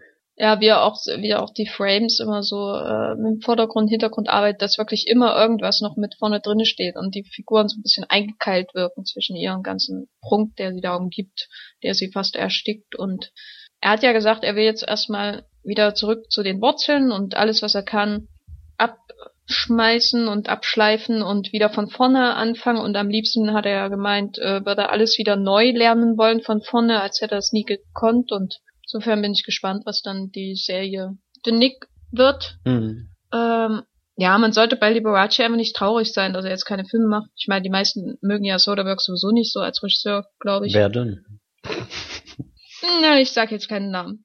Aber er, äh, der betreffende Weiß, dass Menschen? Haywire ein Meisterwerk ist, das weiß er, ganz sicher, in seinem tiefen Herzen. äh, auf jeden Fall äh, habe ich positive Sachen von besagter Person über Liberace gehört und da ist mir doch der Mund äh, äh, aufgefallen. Und ich glaube auch zu Äh. Side Effects hat er ein paar okay Worte übrig gehabt. ja, naja, das war schon wieder. Also so. für seine Soderbergh sonstige Rezeption. Ja, es war mehr als zwei von zehn, glaube ich, die er gegeben hat.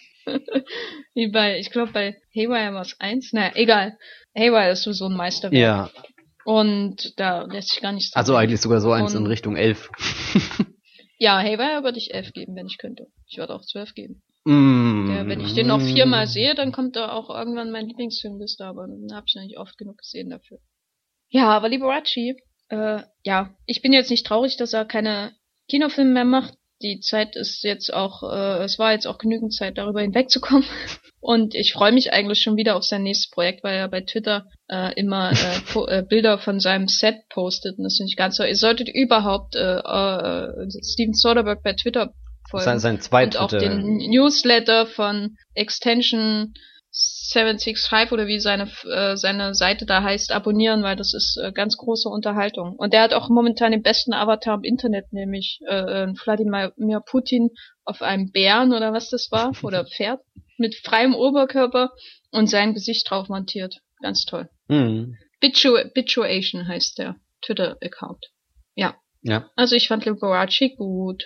das auf alle Fälle. Und was, was ich noch sagen wollte, er, er probiert sich ja gerade auch als, als Schnittmensch und hat von Spike Jones, ähm, Ding habe ich neulich gelesen, Hör auf 90 Minuten Hör, gestutzt. ja. So. Na, er schneidet sowieso immer alle seine Ja. eigenen Filme. Er macht auch immer die, die Kamera, zumindest in den letzten Jahren. Er hat dann immer Synonyme wie, äh, nicht Synonyme, Pseudonyme wie Peter Andrews oder so, so heißt, glaube ich, sein Vater. Und er macht immer einen Schnitt, auch immer, die- ist immer DOP und, äh, ja, ist sehr beeindruckend. Auch, dass er Hör auf 90 Minuten runtergeschnitten hat. Von zweieinhalb Stunden wohlgemerkt. Ja. Und, und ja. Chris Cooper komplett rausgeschnitten hat. ja, Mm, Knallhart. der wird sich freuen. Ja, endlich mal wieder mit Spike Jones so in Adaptation-Gewässer und dann so, und dann kommt dieser Ja, jetzt krieg Soderbergh. ich bald meine, meine Oscar-Nominierung und dann kommt Soderbergh. Raus bist du. Ja, Liberace ist äh, auch im Kino. Und äh, jetzt kommen jetzt Filme, die äh, äh, am Donnerstag, also am 10.10. starten, also wahrscheinlich vor drei Wochen, wenn der Podcast jetzt online geht. Und zwar, Matthias, möchtest du ja was zu The Butler von Lee Daniels sagen? Den habe ich ja nicht gesehen. Ja, ich habe ähm, den ähm, den Butler von Lee Daniels gesehen. Eigentlich wollte ich sagen, das ist schon der. Du hast den Butler gesehen? Ja, tatsächlich. Das war voll verrückt. Von wem war der?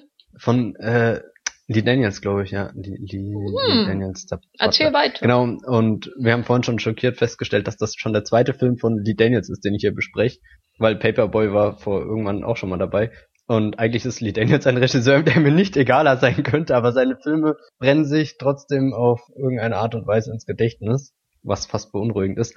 Und The Butler ist auf alle Fälle ein ich habe, ähm, glaube in meinem Text habe ich irgendwas von ein, ein, ein ambitioniertes und prestigeträchtiges Vorhaben, was ja auch stimmt. Also er erzählt die Geschichte, er erzählt die amerikanische Geschichte der Bürgerrechtsbewegung anhand dieses einen titelgebenden Butlers, verkörpert von Forrest Whitaker, und streift dabei so vier Dekaden von, keine Ahnung, 1960 bis 1980 irgendwann.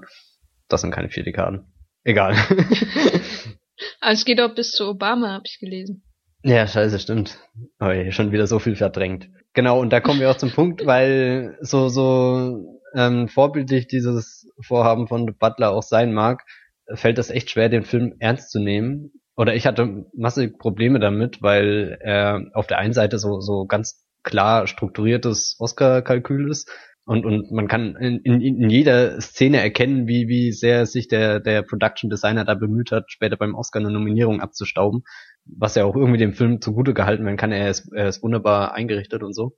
Und auch ähm, routiniert gefilmt, selbst wenn ich da von, von Lee Daniels eigentlich durchwachsenere Sachen gewohnt bin. Also selbst wenn Precious und, und The Paperboy irgendwie nicht wirklich gut waren und aber waren, waren sie in einzelnen Momenten überragend und hatten sowas Durchtriebenes, was Faszinierendes anzuschauen. Und das kommt in The Butler eigentlich nur in einer einzigen kleinen Montage durch vielleicht war die Daniels auch einfach damit unterfordert, dass er da so einen ruhigen Film machen muss. Ja, und ähm, eben ein ganz großer Knackpunkt sind die Präsidenten, was man ja schon überall gehört hat, die von Menschen dargestellt werden, bam, bam, bam, wie Nixon von John Cusack, Alan Rickman spielt ja. Ronald Reagan, mhm. Leaf Schreiber spielt Johnson und Robin Williams als Eisenhower. Oh mein Gott. Ja, es ist, ich, ich weiß es nicht. Da, da, da schlägt der Film eine, eine, eine Kurve ein, die, die an der Parodie grenzt und, und man kann es einfach nicht mehr ernst nehmen und das ist das Schockierendste. Wenn, wenn Kennedy dann in, in zehn Minuten so zum absoluten Gutmensch erhoben wird und, und nur noch strahlend den Butler anschaut und sich ein Herz fasst und alles mögliche in die Wege leitet. Und das ist auch wiederum ein Problem. Der, der Film wird ja auch immer wieder mit Forrest Gump verglichen, so, so ein, ein amerikanischer Bürger stolpert durch die amerikanische Geschichte. Aber während bei Forrest Gump eindeutig die Figur im Mittelpunkt steht und die Geschichte sich halt zufällig um ihn rum abspielt, ist halt der, der, der, der Butler eigentlich nur so ein Mittel zum Zweck, der dann genau zufällig dann in der, ins Oval Office stürzt, wenn der Präsident die wichtigsten Entscheidungen seines Lebens fällt. Und das ist dann auch schon einfach so wie, wie eine, eine Geschichtsabhandlung, den Stichpunktzettel einfach verfilmt, was irgendwo eine Kurzweiligkeit mit sich bringt, aber gerade für so einen Film halt keine, keine Vertiefung zulässt. Ja, vielleicht wird man den Film irgendwann in ein paar Jahren im Geschichtsunterricht schauen, weil er gerade so für die... Und lachen? ja, und lachen oder... Ich, nein, ähm, das war echt schlimm in der PV, in der ich war, waren da sehr viele Menschen sehr interessiert gesessen und haben ihren nicht vorhandenen Bart gekräuselt und auch an den entsprechenden Stellen dann eine Träne weggewischt, als die Musik dir Uiuiui. eindeutig erklärt hat, dass du jetzt weinen musst. Nee, ich kann es echt nicht verstehen, wa wa warum. Ja, also er ist wie der Trailer, wollte ich damit sagen. Oh, den habe ich ja erst einmal gesehen, und nämlich vor äh, Liberace und äh, hätte ich auch, war das vor Liberace? Ja, lief ja sicher nicht im IMAX der Trailer. Für kann gut sein. Äh, ja, da hätte ich auch darauf verzichten können. Mhm. Aber ja. Also er ist auf, auf alle Fälle unterhaltsam, man kann wirklich lachen.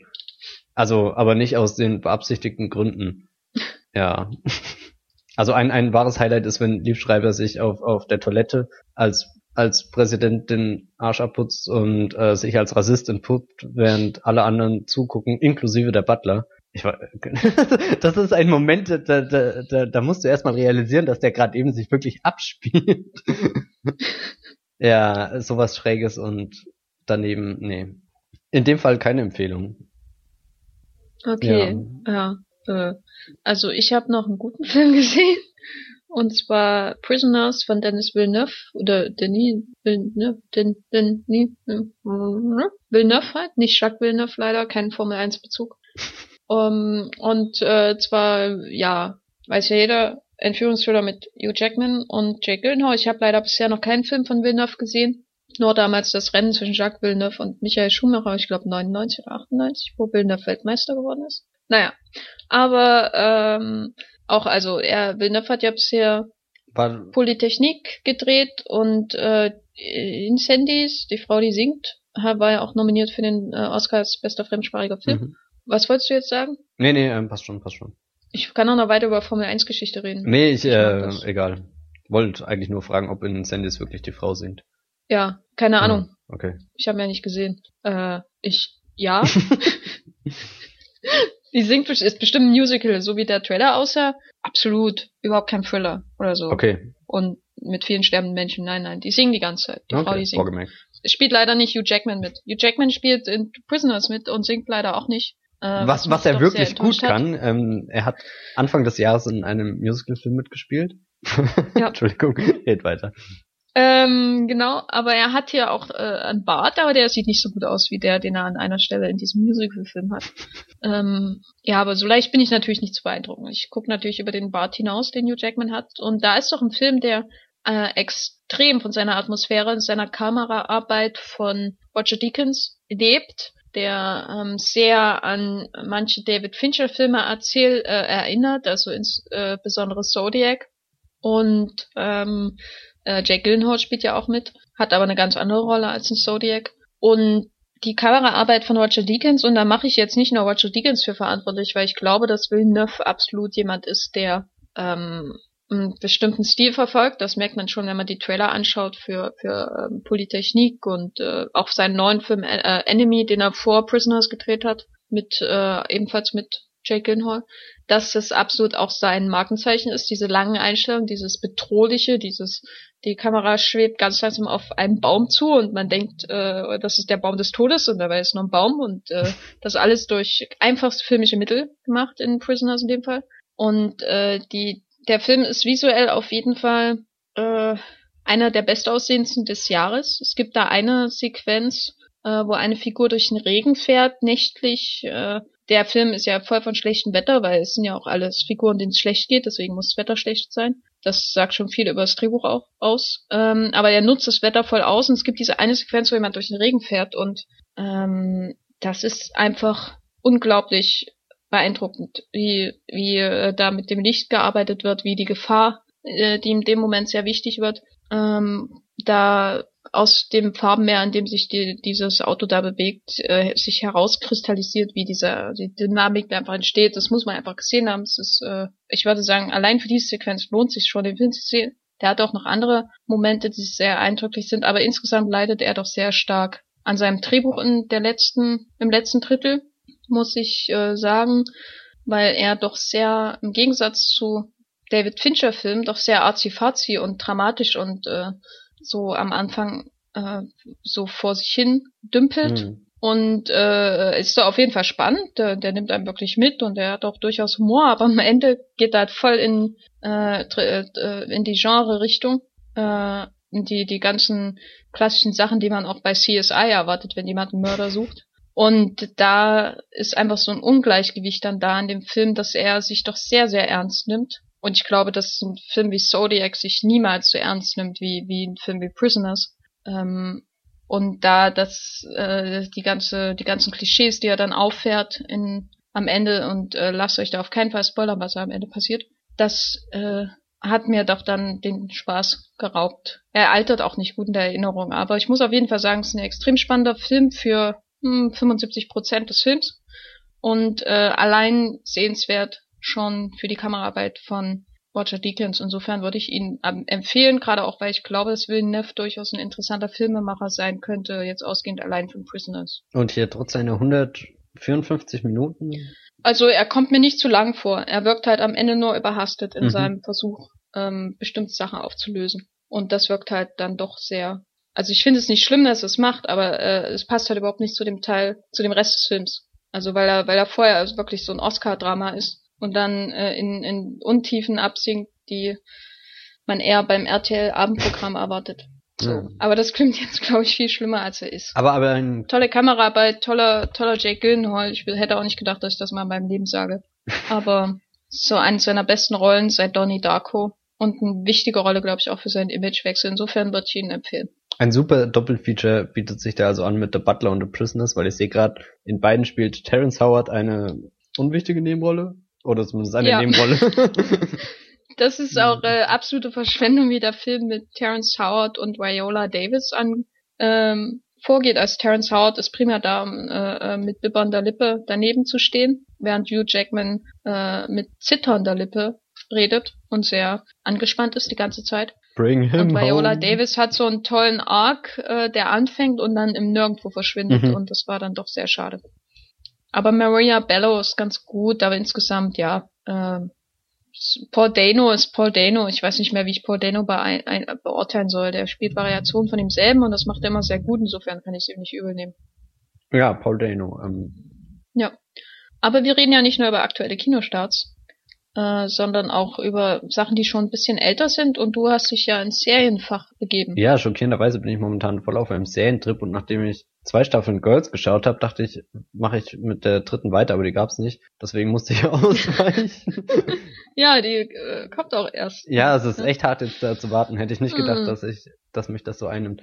Aber da, Und Adam, Adam, nur bev bevor Hm. wir jetzt zum Thema kommen, Adam Driver, der, der den Freund von äh, Lena Dunham in Girls jetzt, ähm, spielt, der ist doch, der ist super, oder? Also, ja, das, der Aber- spielt den, den creepy Guy, aber mit dem sie dann zusammenkommt. Lena Dunham allein ist schon super. Ja, ich finde auch alle super, aber Adam Driver ist der, der Breakout-Star von Girls. Der ist jetzt auch bei dem, dem neuen Film äh, Tracks mit Mia Wasikowska spielt er mit der und in Inside Llewyn Davis spielt er auch eine kleine Rolle. Mhm. Er ist überall bald.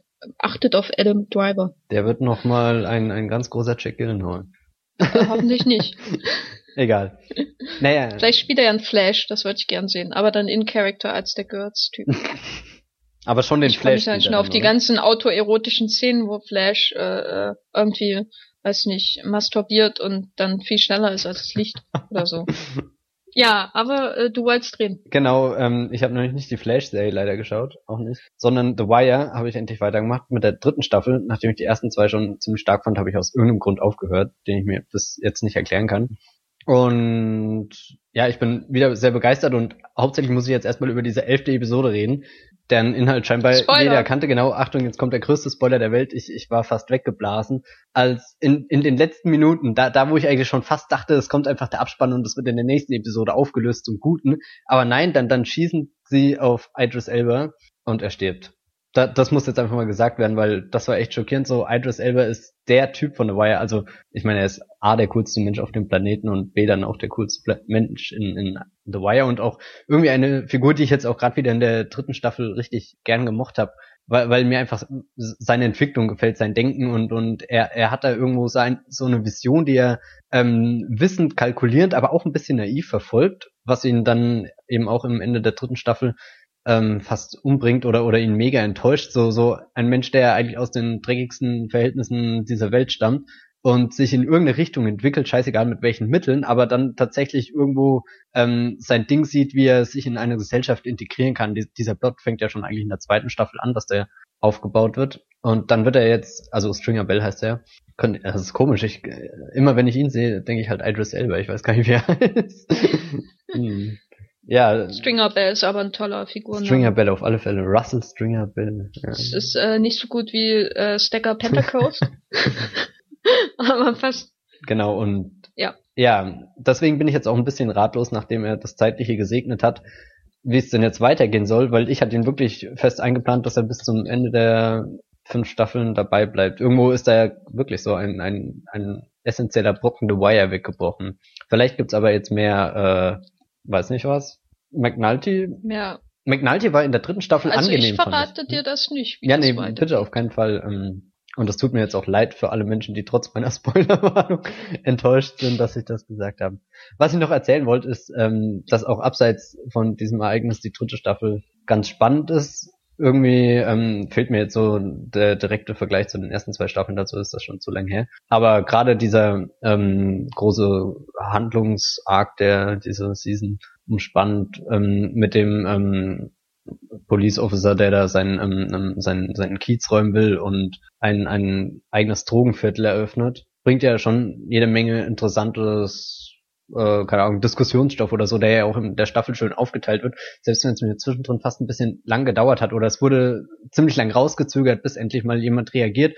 Und erst als der Zeitungsreporter dann ähm, da in dieses Viertel in diesem Bezirk reinkommt, wo ähm, die Drogengeschäften sozusagen legalisiert wurden, also beziehungsweise die Polizei drückt halt einfach beide Augen zu und verhaftet keinen, damit anderswo in der Stadt die Menschen ähm, des Nachts ganz ruhig ähm, nach Hause gehen können. Und erst als dieser Zeitungsreporter dann kommt, kommt da nochmal so richtig Schwung rein und, und es wird eng für alle Beteiligten.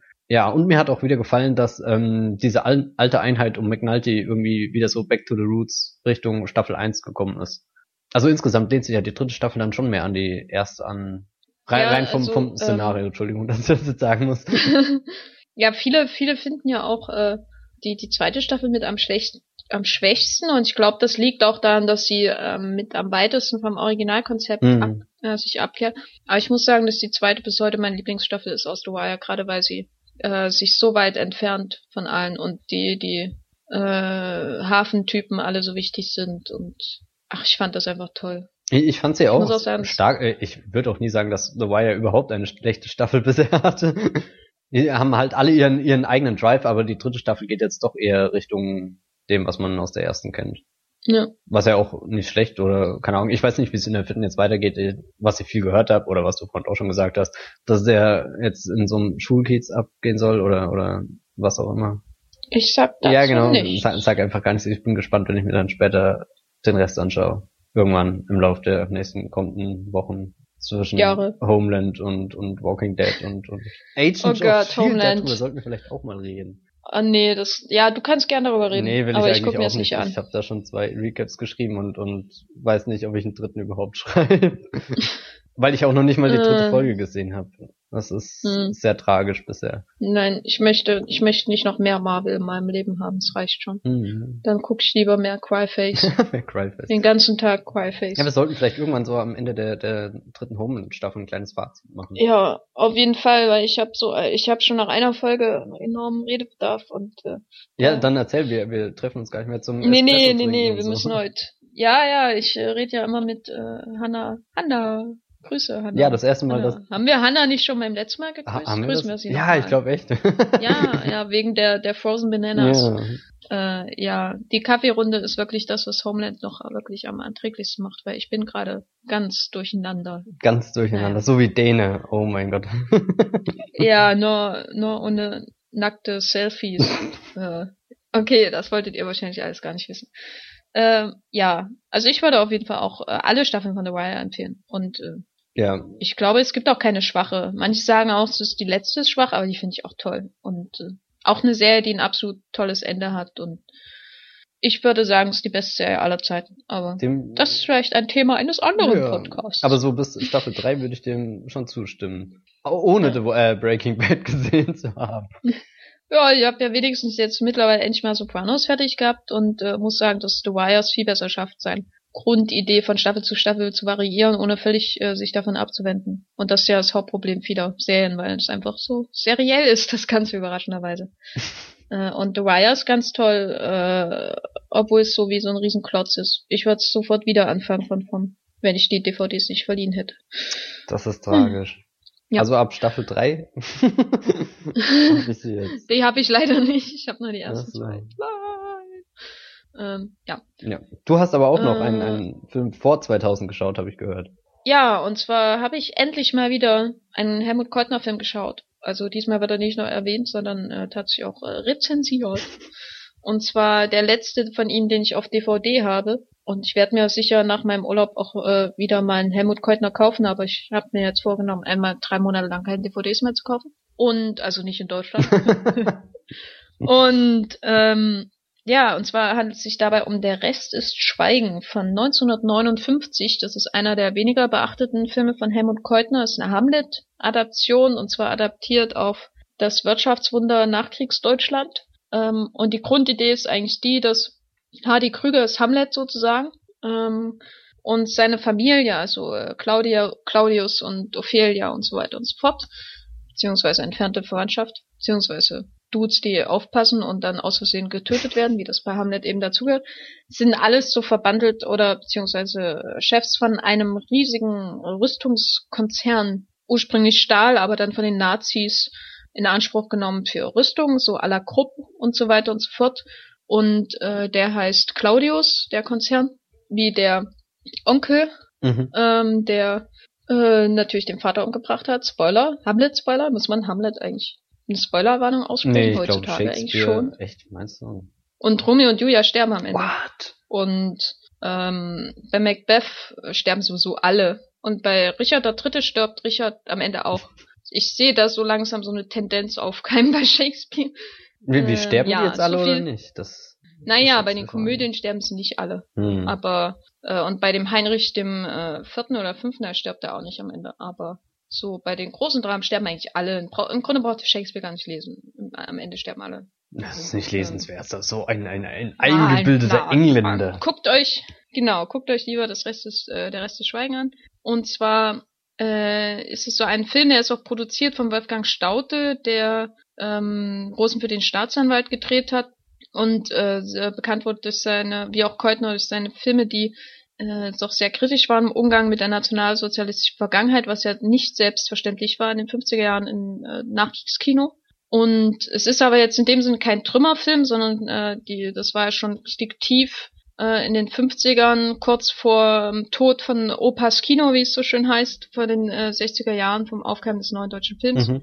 Äh, und er Film wirkt natürlich, der ist nur nicht, nicht so wild wie äh, Mon Petit, oder so, sondern doch sehr äh, konventionell. Ich fand ihn jetzt auch nicht besonders spannend, zumindest in der zweiten Hälfte wird er ein bisschen lahm. Aber das Faszinierende an dem Film ist eigentlich, wie er die, den Hamlet-Mythos und äh, diese ganze Idee nutzt, um äh, einen jungen Mann, der aus dem Ausland kommt und äh, unbe äh, unschuldig ist sozusagen, weil er während des Krieges schon als Kind äh, ins Ausland geschafft wurde von seinem Vater, dem Rüstungsboss, ähm, der da zurückkommt und die quasi von Schuld besudelte Familie sieht. Also die Grundidee ist nicht nur, dass die Familie von Schuld besudelt ist, weil der Onkel mit der Ehefrau äh, des Königs beziehungsweise hier des Firmenchefs äh, eine, eine Affäre begonnen hat und dann den Firmenchef umgebracht hat, sondern auch, weil sie alle im Dienste des NS-Staates standen und insbesondere der Onkel da auch ein williger Verstrecker war, der viel Druck auf den Vater ausgeübt hat. Äh, und es gibt dann auch so Szenen, die zusammengeschnitten werden, wo die quasi Hitler die Hand geben und so. Ist ein bisschen so wie bei Forrest Gump, mhm. nur ganz anders mit Hitler. Und was ja alles äh, interessanter macht, offenbar. Ähm, und das Inter also was ich äh, wirklich äh, spannend fand, so rein äh, von der Anlage her, ist, dass es ja durchaus äh, unglaublich viele Deutungen von Hamlet gibt, auch äh, auf der Bühne und im Film, in denen ähm, Hamlet als der verrückte Freak dargestellt wird, der einen völlig sinnlosen Rachefeldzug macht, äh, während äh, das Anliegen von dem Onkel Claudius und äh, der Mutter doch eigentlich völlig sinnig ist und sie so als tragische Figuren dargestellt werden. Und das ist natürlich ein Problem, vor dem der Film steht, weil er ja kaum den äh, äh, richtigen Nazi als äh, sympathische Figur und den unschuldigen Jungen, der nach Deutschland kommt, und dies, das Verschwiegene offenbaren will, als äh, Unsympath darstellen kann. Insofern hat er eine sehr konservative Ham Hamlet-Deutung. Und wie gesagt, das letzte Drittel ist ein bisschen lahm, aber ich muss sagen, davor hat er äh, doch eine sehr, einen sehr spannenden Umgang mit ähm, der Bühnenhaftigkeit des ganzen Geschehens, weil so man manchmal in manchen Szenen echt das Gefühl hat, dass äh, im Hintergrund dieser Figuren so dieses traumatische der Kriegszerstörung und auch der Schuld immer noch lauert. Also die Figuren bewegen sich in einem Haus mhm. und äh, ständig sind im Hintergrund Fenster, wo diese riesen schwarzen, dunklen Schlote äh, dieser Esse oder was das da ist, ähm, im Ruhrgebiet wabern und da sind schon ganz tolle Bilder drin und äh, als Keutner ist er eher, ja, von akademischem Interesse, sage ich mal. Es ist nicht der das spannendste Film. du dir Film. aus intellektuellen Gründen an, lass mich raten. Genau, genau, wie, wie The World's End. Ah. Ähm, aber äh, ja, also die erste Hälfte ist wirklich sehr stark, kommt aber nicht mit mit solchen Filmen wie Mon Petit oder der Ludwig ähm, aber an dieser Stelle muss ich nochmal sagen, dass Hardy Krüger ganz toll ist. Hardy Krüger ist eigentlich immer toll, wenn er jung war und äh, Deutsche mit Brille gespielt haben, die irgendwie sehr freakig sind, so wie in äh, Flight of the Phoenix. Und äh, er ist eine wirklich grandios clevere Besetzung für diesen diese Art von Hamlet, sag ich mal, weil er doch sehr kontrolliert ist. Und das passt sehr gut zum Film, während spätere Hamlet-Deutungen ja doch sehr psychotisch sind, wie zum Beispiel jetzt die die Schaubühneninszenierung mit Lars Eidinger zum Beispiel. Das genaue Gegenteil ist hier Hardy Krüger. Und insofern für, für Keutner-Fanatiker durchaus zu empfehlen. Aber Hardy Krüger. Ist in einer furchtbaren Edition von PDAX in, äh, in, äh, auf Deutschland, äh, in Deutschland auf DVD gekommen. Okay. Ganz furchtbar. Und, und wie lange dauert das? Sechs Stunden oder? Äh, 103. Oh, das geht ja, da, da wurde viel gewürzt. ja.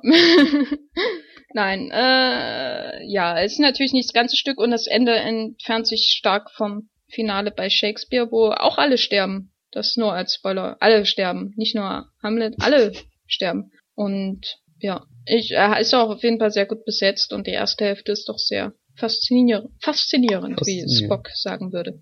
Ja. Aber mal schauen, vielleicht finde ich noch einen anderen Keutner irgendwann. Ja, ich habe auch gehört, er macht bald wieder einen neuen. Äh, nee. Äh, äh, mm. Ja, bei äh, Zombie-Filmen dann höchstwahrscheinlich. Zombies im Nachkriegsdeutschland. Wäre eigentlich auch mal gut. Mhm. Ja. So ein bisschen Genre-Kino aus Deutschland. Ilsa, Ski-Zombie auf der SS. Starring Helmut Keutner in der Hauptrolle. Als Ilsa natürlich. Helmut Berger. Helmut oh, Berger ja. muss da die Hauptrolle spielen. Als Ilsa. In Strapse. In Vis Visconti-Manier. Singend irgendwelche Propagandalieder. Genau. Ja, ich bin immer noch ganz verstört von unserem Nazi-Exploitation-Abend, glaube ich. Das war... Tag. Es war ein, ein Tag, aber es fühlte sich an wie ein Abend. Ja. Vor allem, wenn man bedenkt, Vielleicht dass wir danach äh, bei Hunter Candelabra und äh, Gravity gesehen haben. Oh Gott. Ja, das, äh, ja. Wir haben nämlich Isa Shewolf auf der SS und äh, Gestapos Last Orgy gesehen. Und aus Gründen. Eigentlich hatte ich auch überlegt, ob ich nicht darüber reden soll oder ob wir darüber reden sollen. Aber die Aber, Überlegung wurde dezent beiseite gelegt. Also bei Ilsa könnte ich durchaus mich äh, irgendwas formulieren, aber der die Orgel habe ich noch nicht verarbeitet. Die ist, äh, die ist glaube ich zu gut, um da jetzt schon drüber zu reden. Wobei beide Filme waren ja nicht so so ein Einschlag wie ähm, von Visconti da die Götterdämmerung. Nee, wie hieß der? Ah, die Verdammten, äh, die Nacht der langen, Ach so, Verdammten, ja, ja. Verdammten. Ja. Wie komme ich jetzt auf Götterdämmerung? Ach, keine Ahnung. Weil der Untertitel Götterdämmerung war, okay. ich. In der Fassung, ja, ja. Ja. Der aber tatsächlich im Gegensatz zu den zwei anderen wirklich großartig ist. Naja, die Gestapo-Orgie, da glaube ich, ist auch ein großartiger Film drin. Nee, das meine ich wirklich ernst. Aber, das, das kann ich auch verstehen, äh, ich habe ja auch beide gesehen und aber ich glaube, der, der. Also, aber andererseits sieht neben Ilsa alles aus wie ein großartiger ja, Film. Ja, aber Ilsa ist vielleicht der unterhaltsame, oder? Ja, auf jeden Oder der, Fall. wo ich mir überhaupt keine Gedanken machen muss, wenn ich ihn schaue. Ja, also, ja. also, also wir haben auf alle Fälle sehr viel gelacht. Ist einfach, ja, äh, für, auch über die tollen Schauspieler und die, die Auspeitsch-Szenen und. So wie die authentischen äh, Flugplatzgeräusche. So ja, ja äh, in einem Lager, in dem nicht geflogen wurde. Und die blauen Autos, das eine blaue Auto, das sie sich leisten konnten. Ja, Film. hier am, am Ende kam doch da noch so, so ein neuer hm. Truck mit rein, den so da kamen auch Explosionen ja, und so, das war sehr, sehr Und ein Wachturm, den sie extra aufgebaut haben. Und explodierende Köpfe. Hm. Ja, Ilsa. Aber leider äh, kein Skiwolf, das ist echt enttäuschend gewesen. Ja, das hätte dem ganzen Tierthema, ja. was wir immer im Podcast haben, wirklich noch äh, die Krone aus aufgesetzt. Also wenn man sowas schon in so einen verrückt, absurden, brillanten Titel anteasert, dann... Ja, ja, hätte ich gern Wolf in, in einer SS-Uniform ja. gesehen. So, so wie dieser ja. ähm, Dr. Fu Manchu-Trailer da am Anfang von dem Grindhouse Double Feature mit Nick Cage. Ja, ja, kann ich mich gar nicht mehr dran erinnern. Doch, das war ein, ein einer der. Kam der vor, kam der vor äh, Death Proof oder äh, wie war das? Ähm, kam der vor Planet Terror? Das weiß ich nicht. Kam ich habe nur, wenn man die ganze Version gesehen hat. Ich habe noch nie diese ganze Version gesehen, weil ich auch noch nie Planet Terror gesehen habe. Ich kenne die. What? Ja, naja, ist nicht so. Weiß, ähm, wird auf alle Fälle nachgeholt, aber die habe ich mir irgendwann mal in YouTube, glaube ich, angeschaut. Hm, muss ich auch mal gucken. Ich kann mich an die Fake-Trailer nicht mehr erinnern. Doch, doch, da waren schon ein paar absurde dabei. Und da war ja auch noch dieser Hobo with a Shotgun, der ja dann später auch mit Rutger Hauer mhm. nochmal ins Kino kam. Und ich glaube, Edgar Wright hat da sogar diesen Don't gemacht, der ist auch ganz witzig. Hm. Ah. Vielleicht kamen die auch gar nicht. Ich habe ja nur Planet Terror im Kino gesehen. Und irgendwas lief da, aber da lief, glaube ich, nicht äh, Hobo aber da bin ich mir jetzt auch nicht sicher, wie das da war. Ja, aber interessantes Thema auf jeden Fall für einen anderen Podcast über Fake Trader und warum Death Proof einer der besten Quentin Tarantino Filme überhaupt ist und warum Planet Terror nicht. Weil er kein Quentin Tarantino Film ist. ja, wahrscheinlich. Ja, aber ähm, Machete das wäre ein Kills schneller Podcast. können wir ja zum Anlass nehmen. Ja, nee, aber da ist auch bald PV, ne? Gehe ich nicht hin. Aber du kannst ja gern hingehen und vom Leid berichten. Vom Leid. Ja, ja. Ähm, Ja, aber das wär's schon mit unserem 13.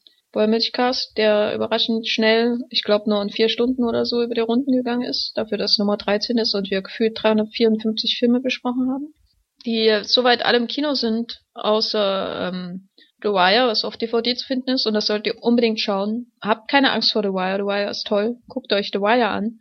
Und Rest ist Schweigen, der auch auf DVD zu haben ist, aber den Keutner Aficionados jetzt nicht als erstes in ihren Einkaufswagen bei diesem großen Online-Kaufhaus packen sollten. Da gibt's, glaube ich, noch spannendere, die man vorher schauen kann, die in Deutschland erhältlich sind. Ansonsten hoffe ich, dass ihr alle Gravity guckt, ja. weil, weil Warner uns bezahlt hat, das zu sagen. Jetzt, ja. Server Space ist halt auch teuer. Und wir schalten Und immerhin keine Werbung, also bitte. Ja, ja. Aber Matthias, um jetzt mal zur Werbung zu kommen, äh, wo bist du denn noch außerhalb dieses Podcasts zu finden? Ich auf Twitter als Bibelbrooks mit drei E. Und auch ein neuen Profilbild Mit seit neuestem. drei Ja, E? ja, mit drei E. Neues Profilbild. Stimmt, ist das äh, so ein Behind-the-Scenes-Ding von Gravity oder war es aus Alien? Ich kann das mal nicht erkennen. Ah, das ist die große Frage, aber nein, das ist aus Gravity. Aber ich habe es auch genommen, weil es mich voll an Alien erinnert hat. Und ich habe ja auch schon mal so einen Ja. genialen Gegenüberschnitt von von Sandra Bullock in ihrer Kapsel und von ähm, äh, äh, Sig- Sigourney Weaver in, Alan Ripney. ja, in, oder- in ja, ihrer ja. Kapsel und und da passt sogar die Farbgebung so perfekt. Also wie als hätte Coron da indirekt eine Hommage dran gemacht. Keine Ahnung, ob er das bewusst gemacht hat. Sie ist ja auch die ganze Zeit dann in Unterwäsche, genau wie Alan Ripley im Finale. Ja, das ist keine Ahnung. Ich freue mich schon auf die ganzen feministischen äh, Texte und damit, das meine ich jetzt nicht mal abwertend für Feminismus, äh, sondern eher so feministische filmtheoretische Texte, die sich damit beschäftigen. Die Frau im Weltraum, die eine Warum Unterwäsche Frauen im darf. Weltraum immer in Unterwäsche rumrennen müssen, weil das ist natürlich mal ein interessantes Thema.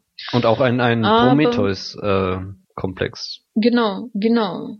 Ja. Hm. Triple Feature Deluxe. Hm, und ich glaube, in Barbarella hat sie auch, aber aus anderen Gründen. Der erste Film, mit dem man Gravity vergleichen sollte, Ist Barbarella. Barbarella von Roger Vadim. Ja. Äh, schaut ihr euch ein Double Feature Ja. an. Aber wo findet man dich denn auf, auf dieser Social Media Plattform mit dem Vogel? Also ich äh, heiße bei äh, Twitter äh, Gefferlein mit einem R, R und ich habe auch einen neuen äh, Avatar und zwar eine Eule aus äh, Portlandia, eine Hipster-Eule, weil ich dachte, ich wohne ja zwei Jahre in Berlin und in Neukölln, da ist es Zeit für eine Hipster-Eule mit Brille und Fliege. Das war mir sehr wichtig, ah, okay. dass sie eine Brille hat, eine Eule mit Brille. Ja, schaut übrigens Portlandia, ist eine ganz tolle Serie. So, tschüss. Ciao.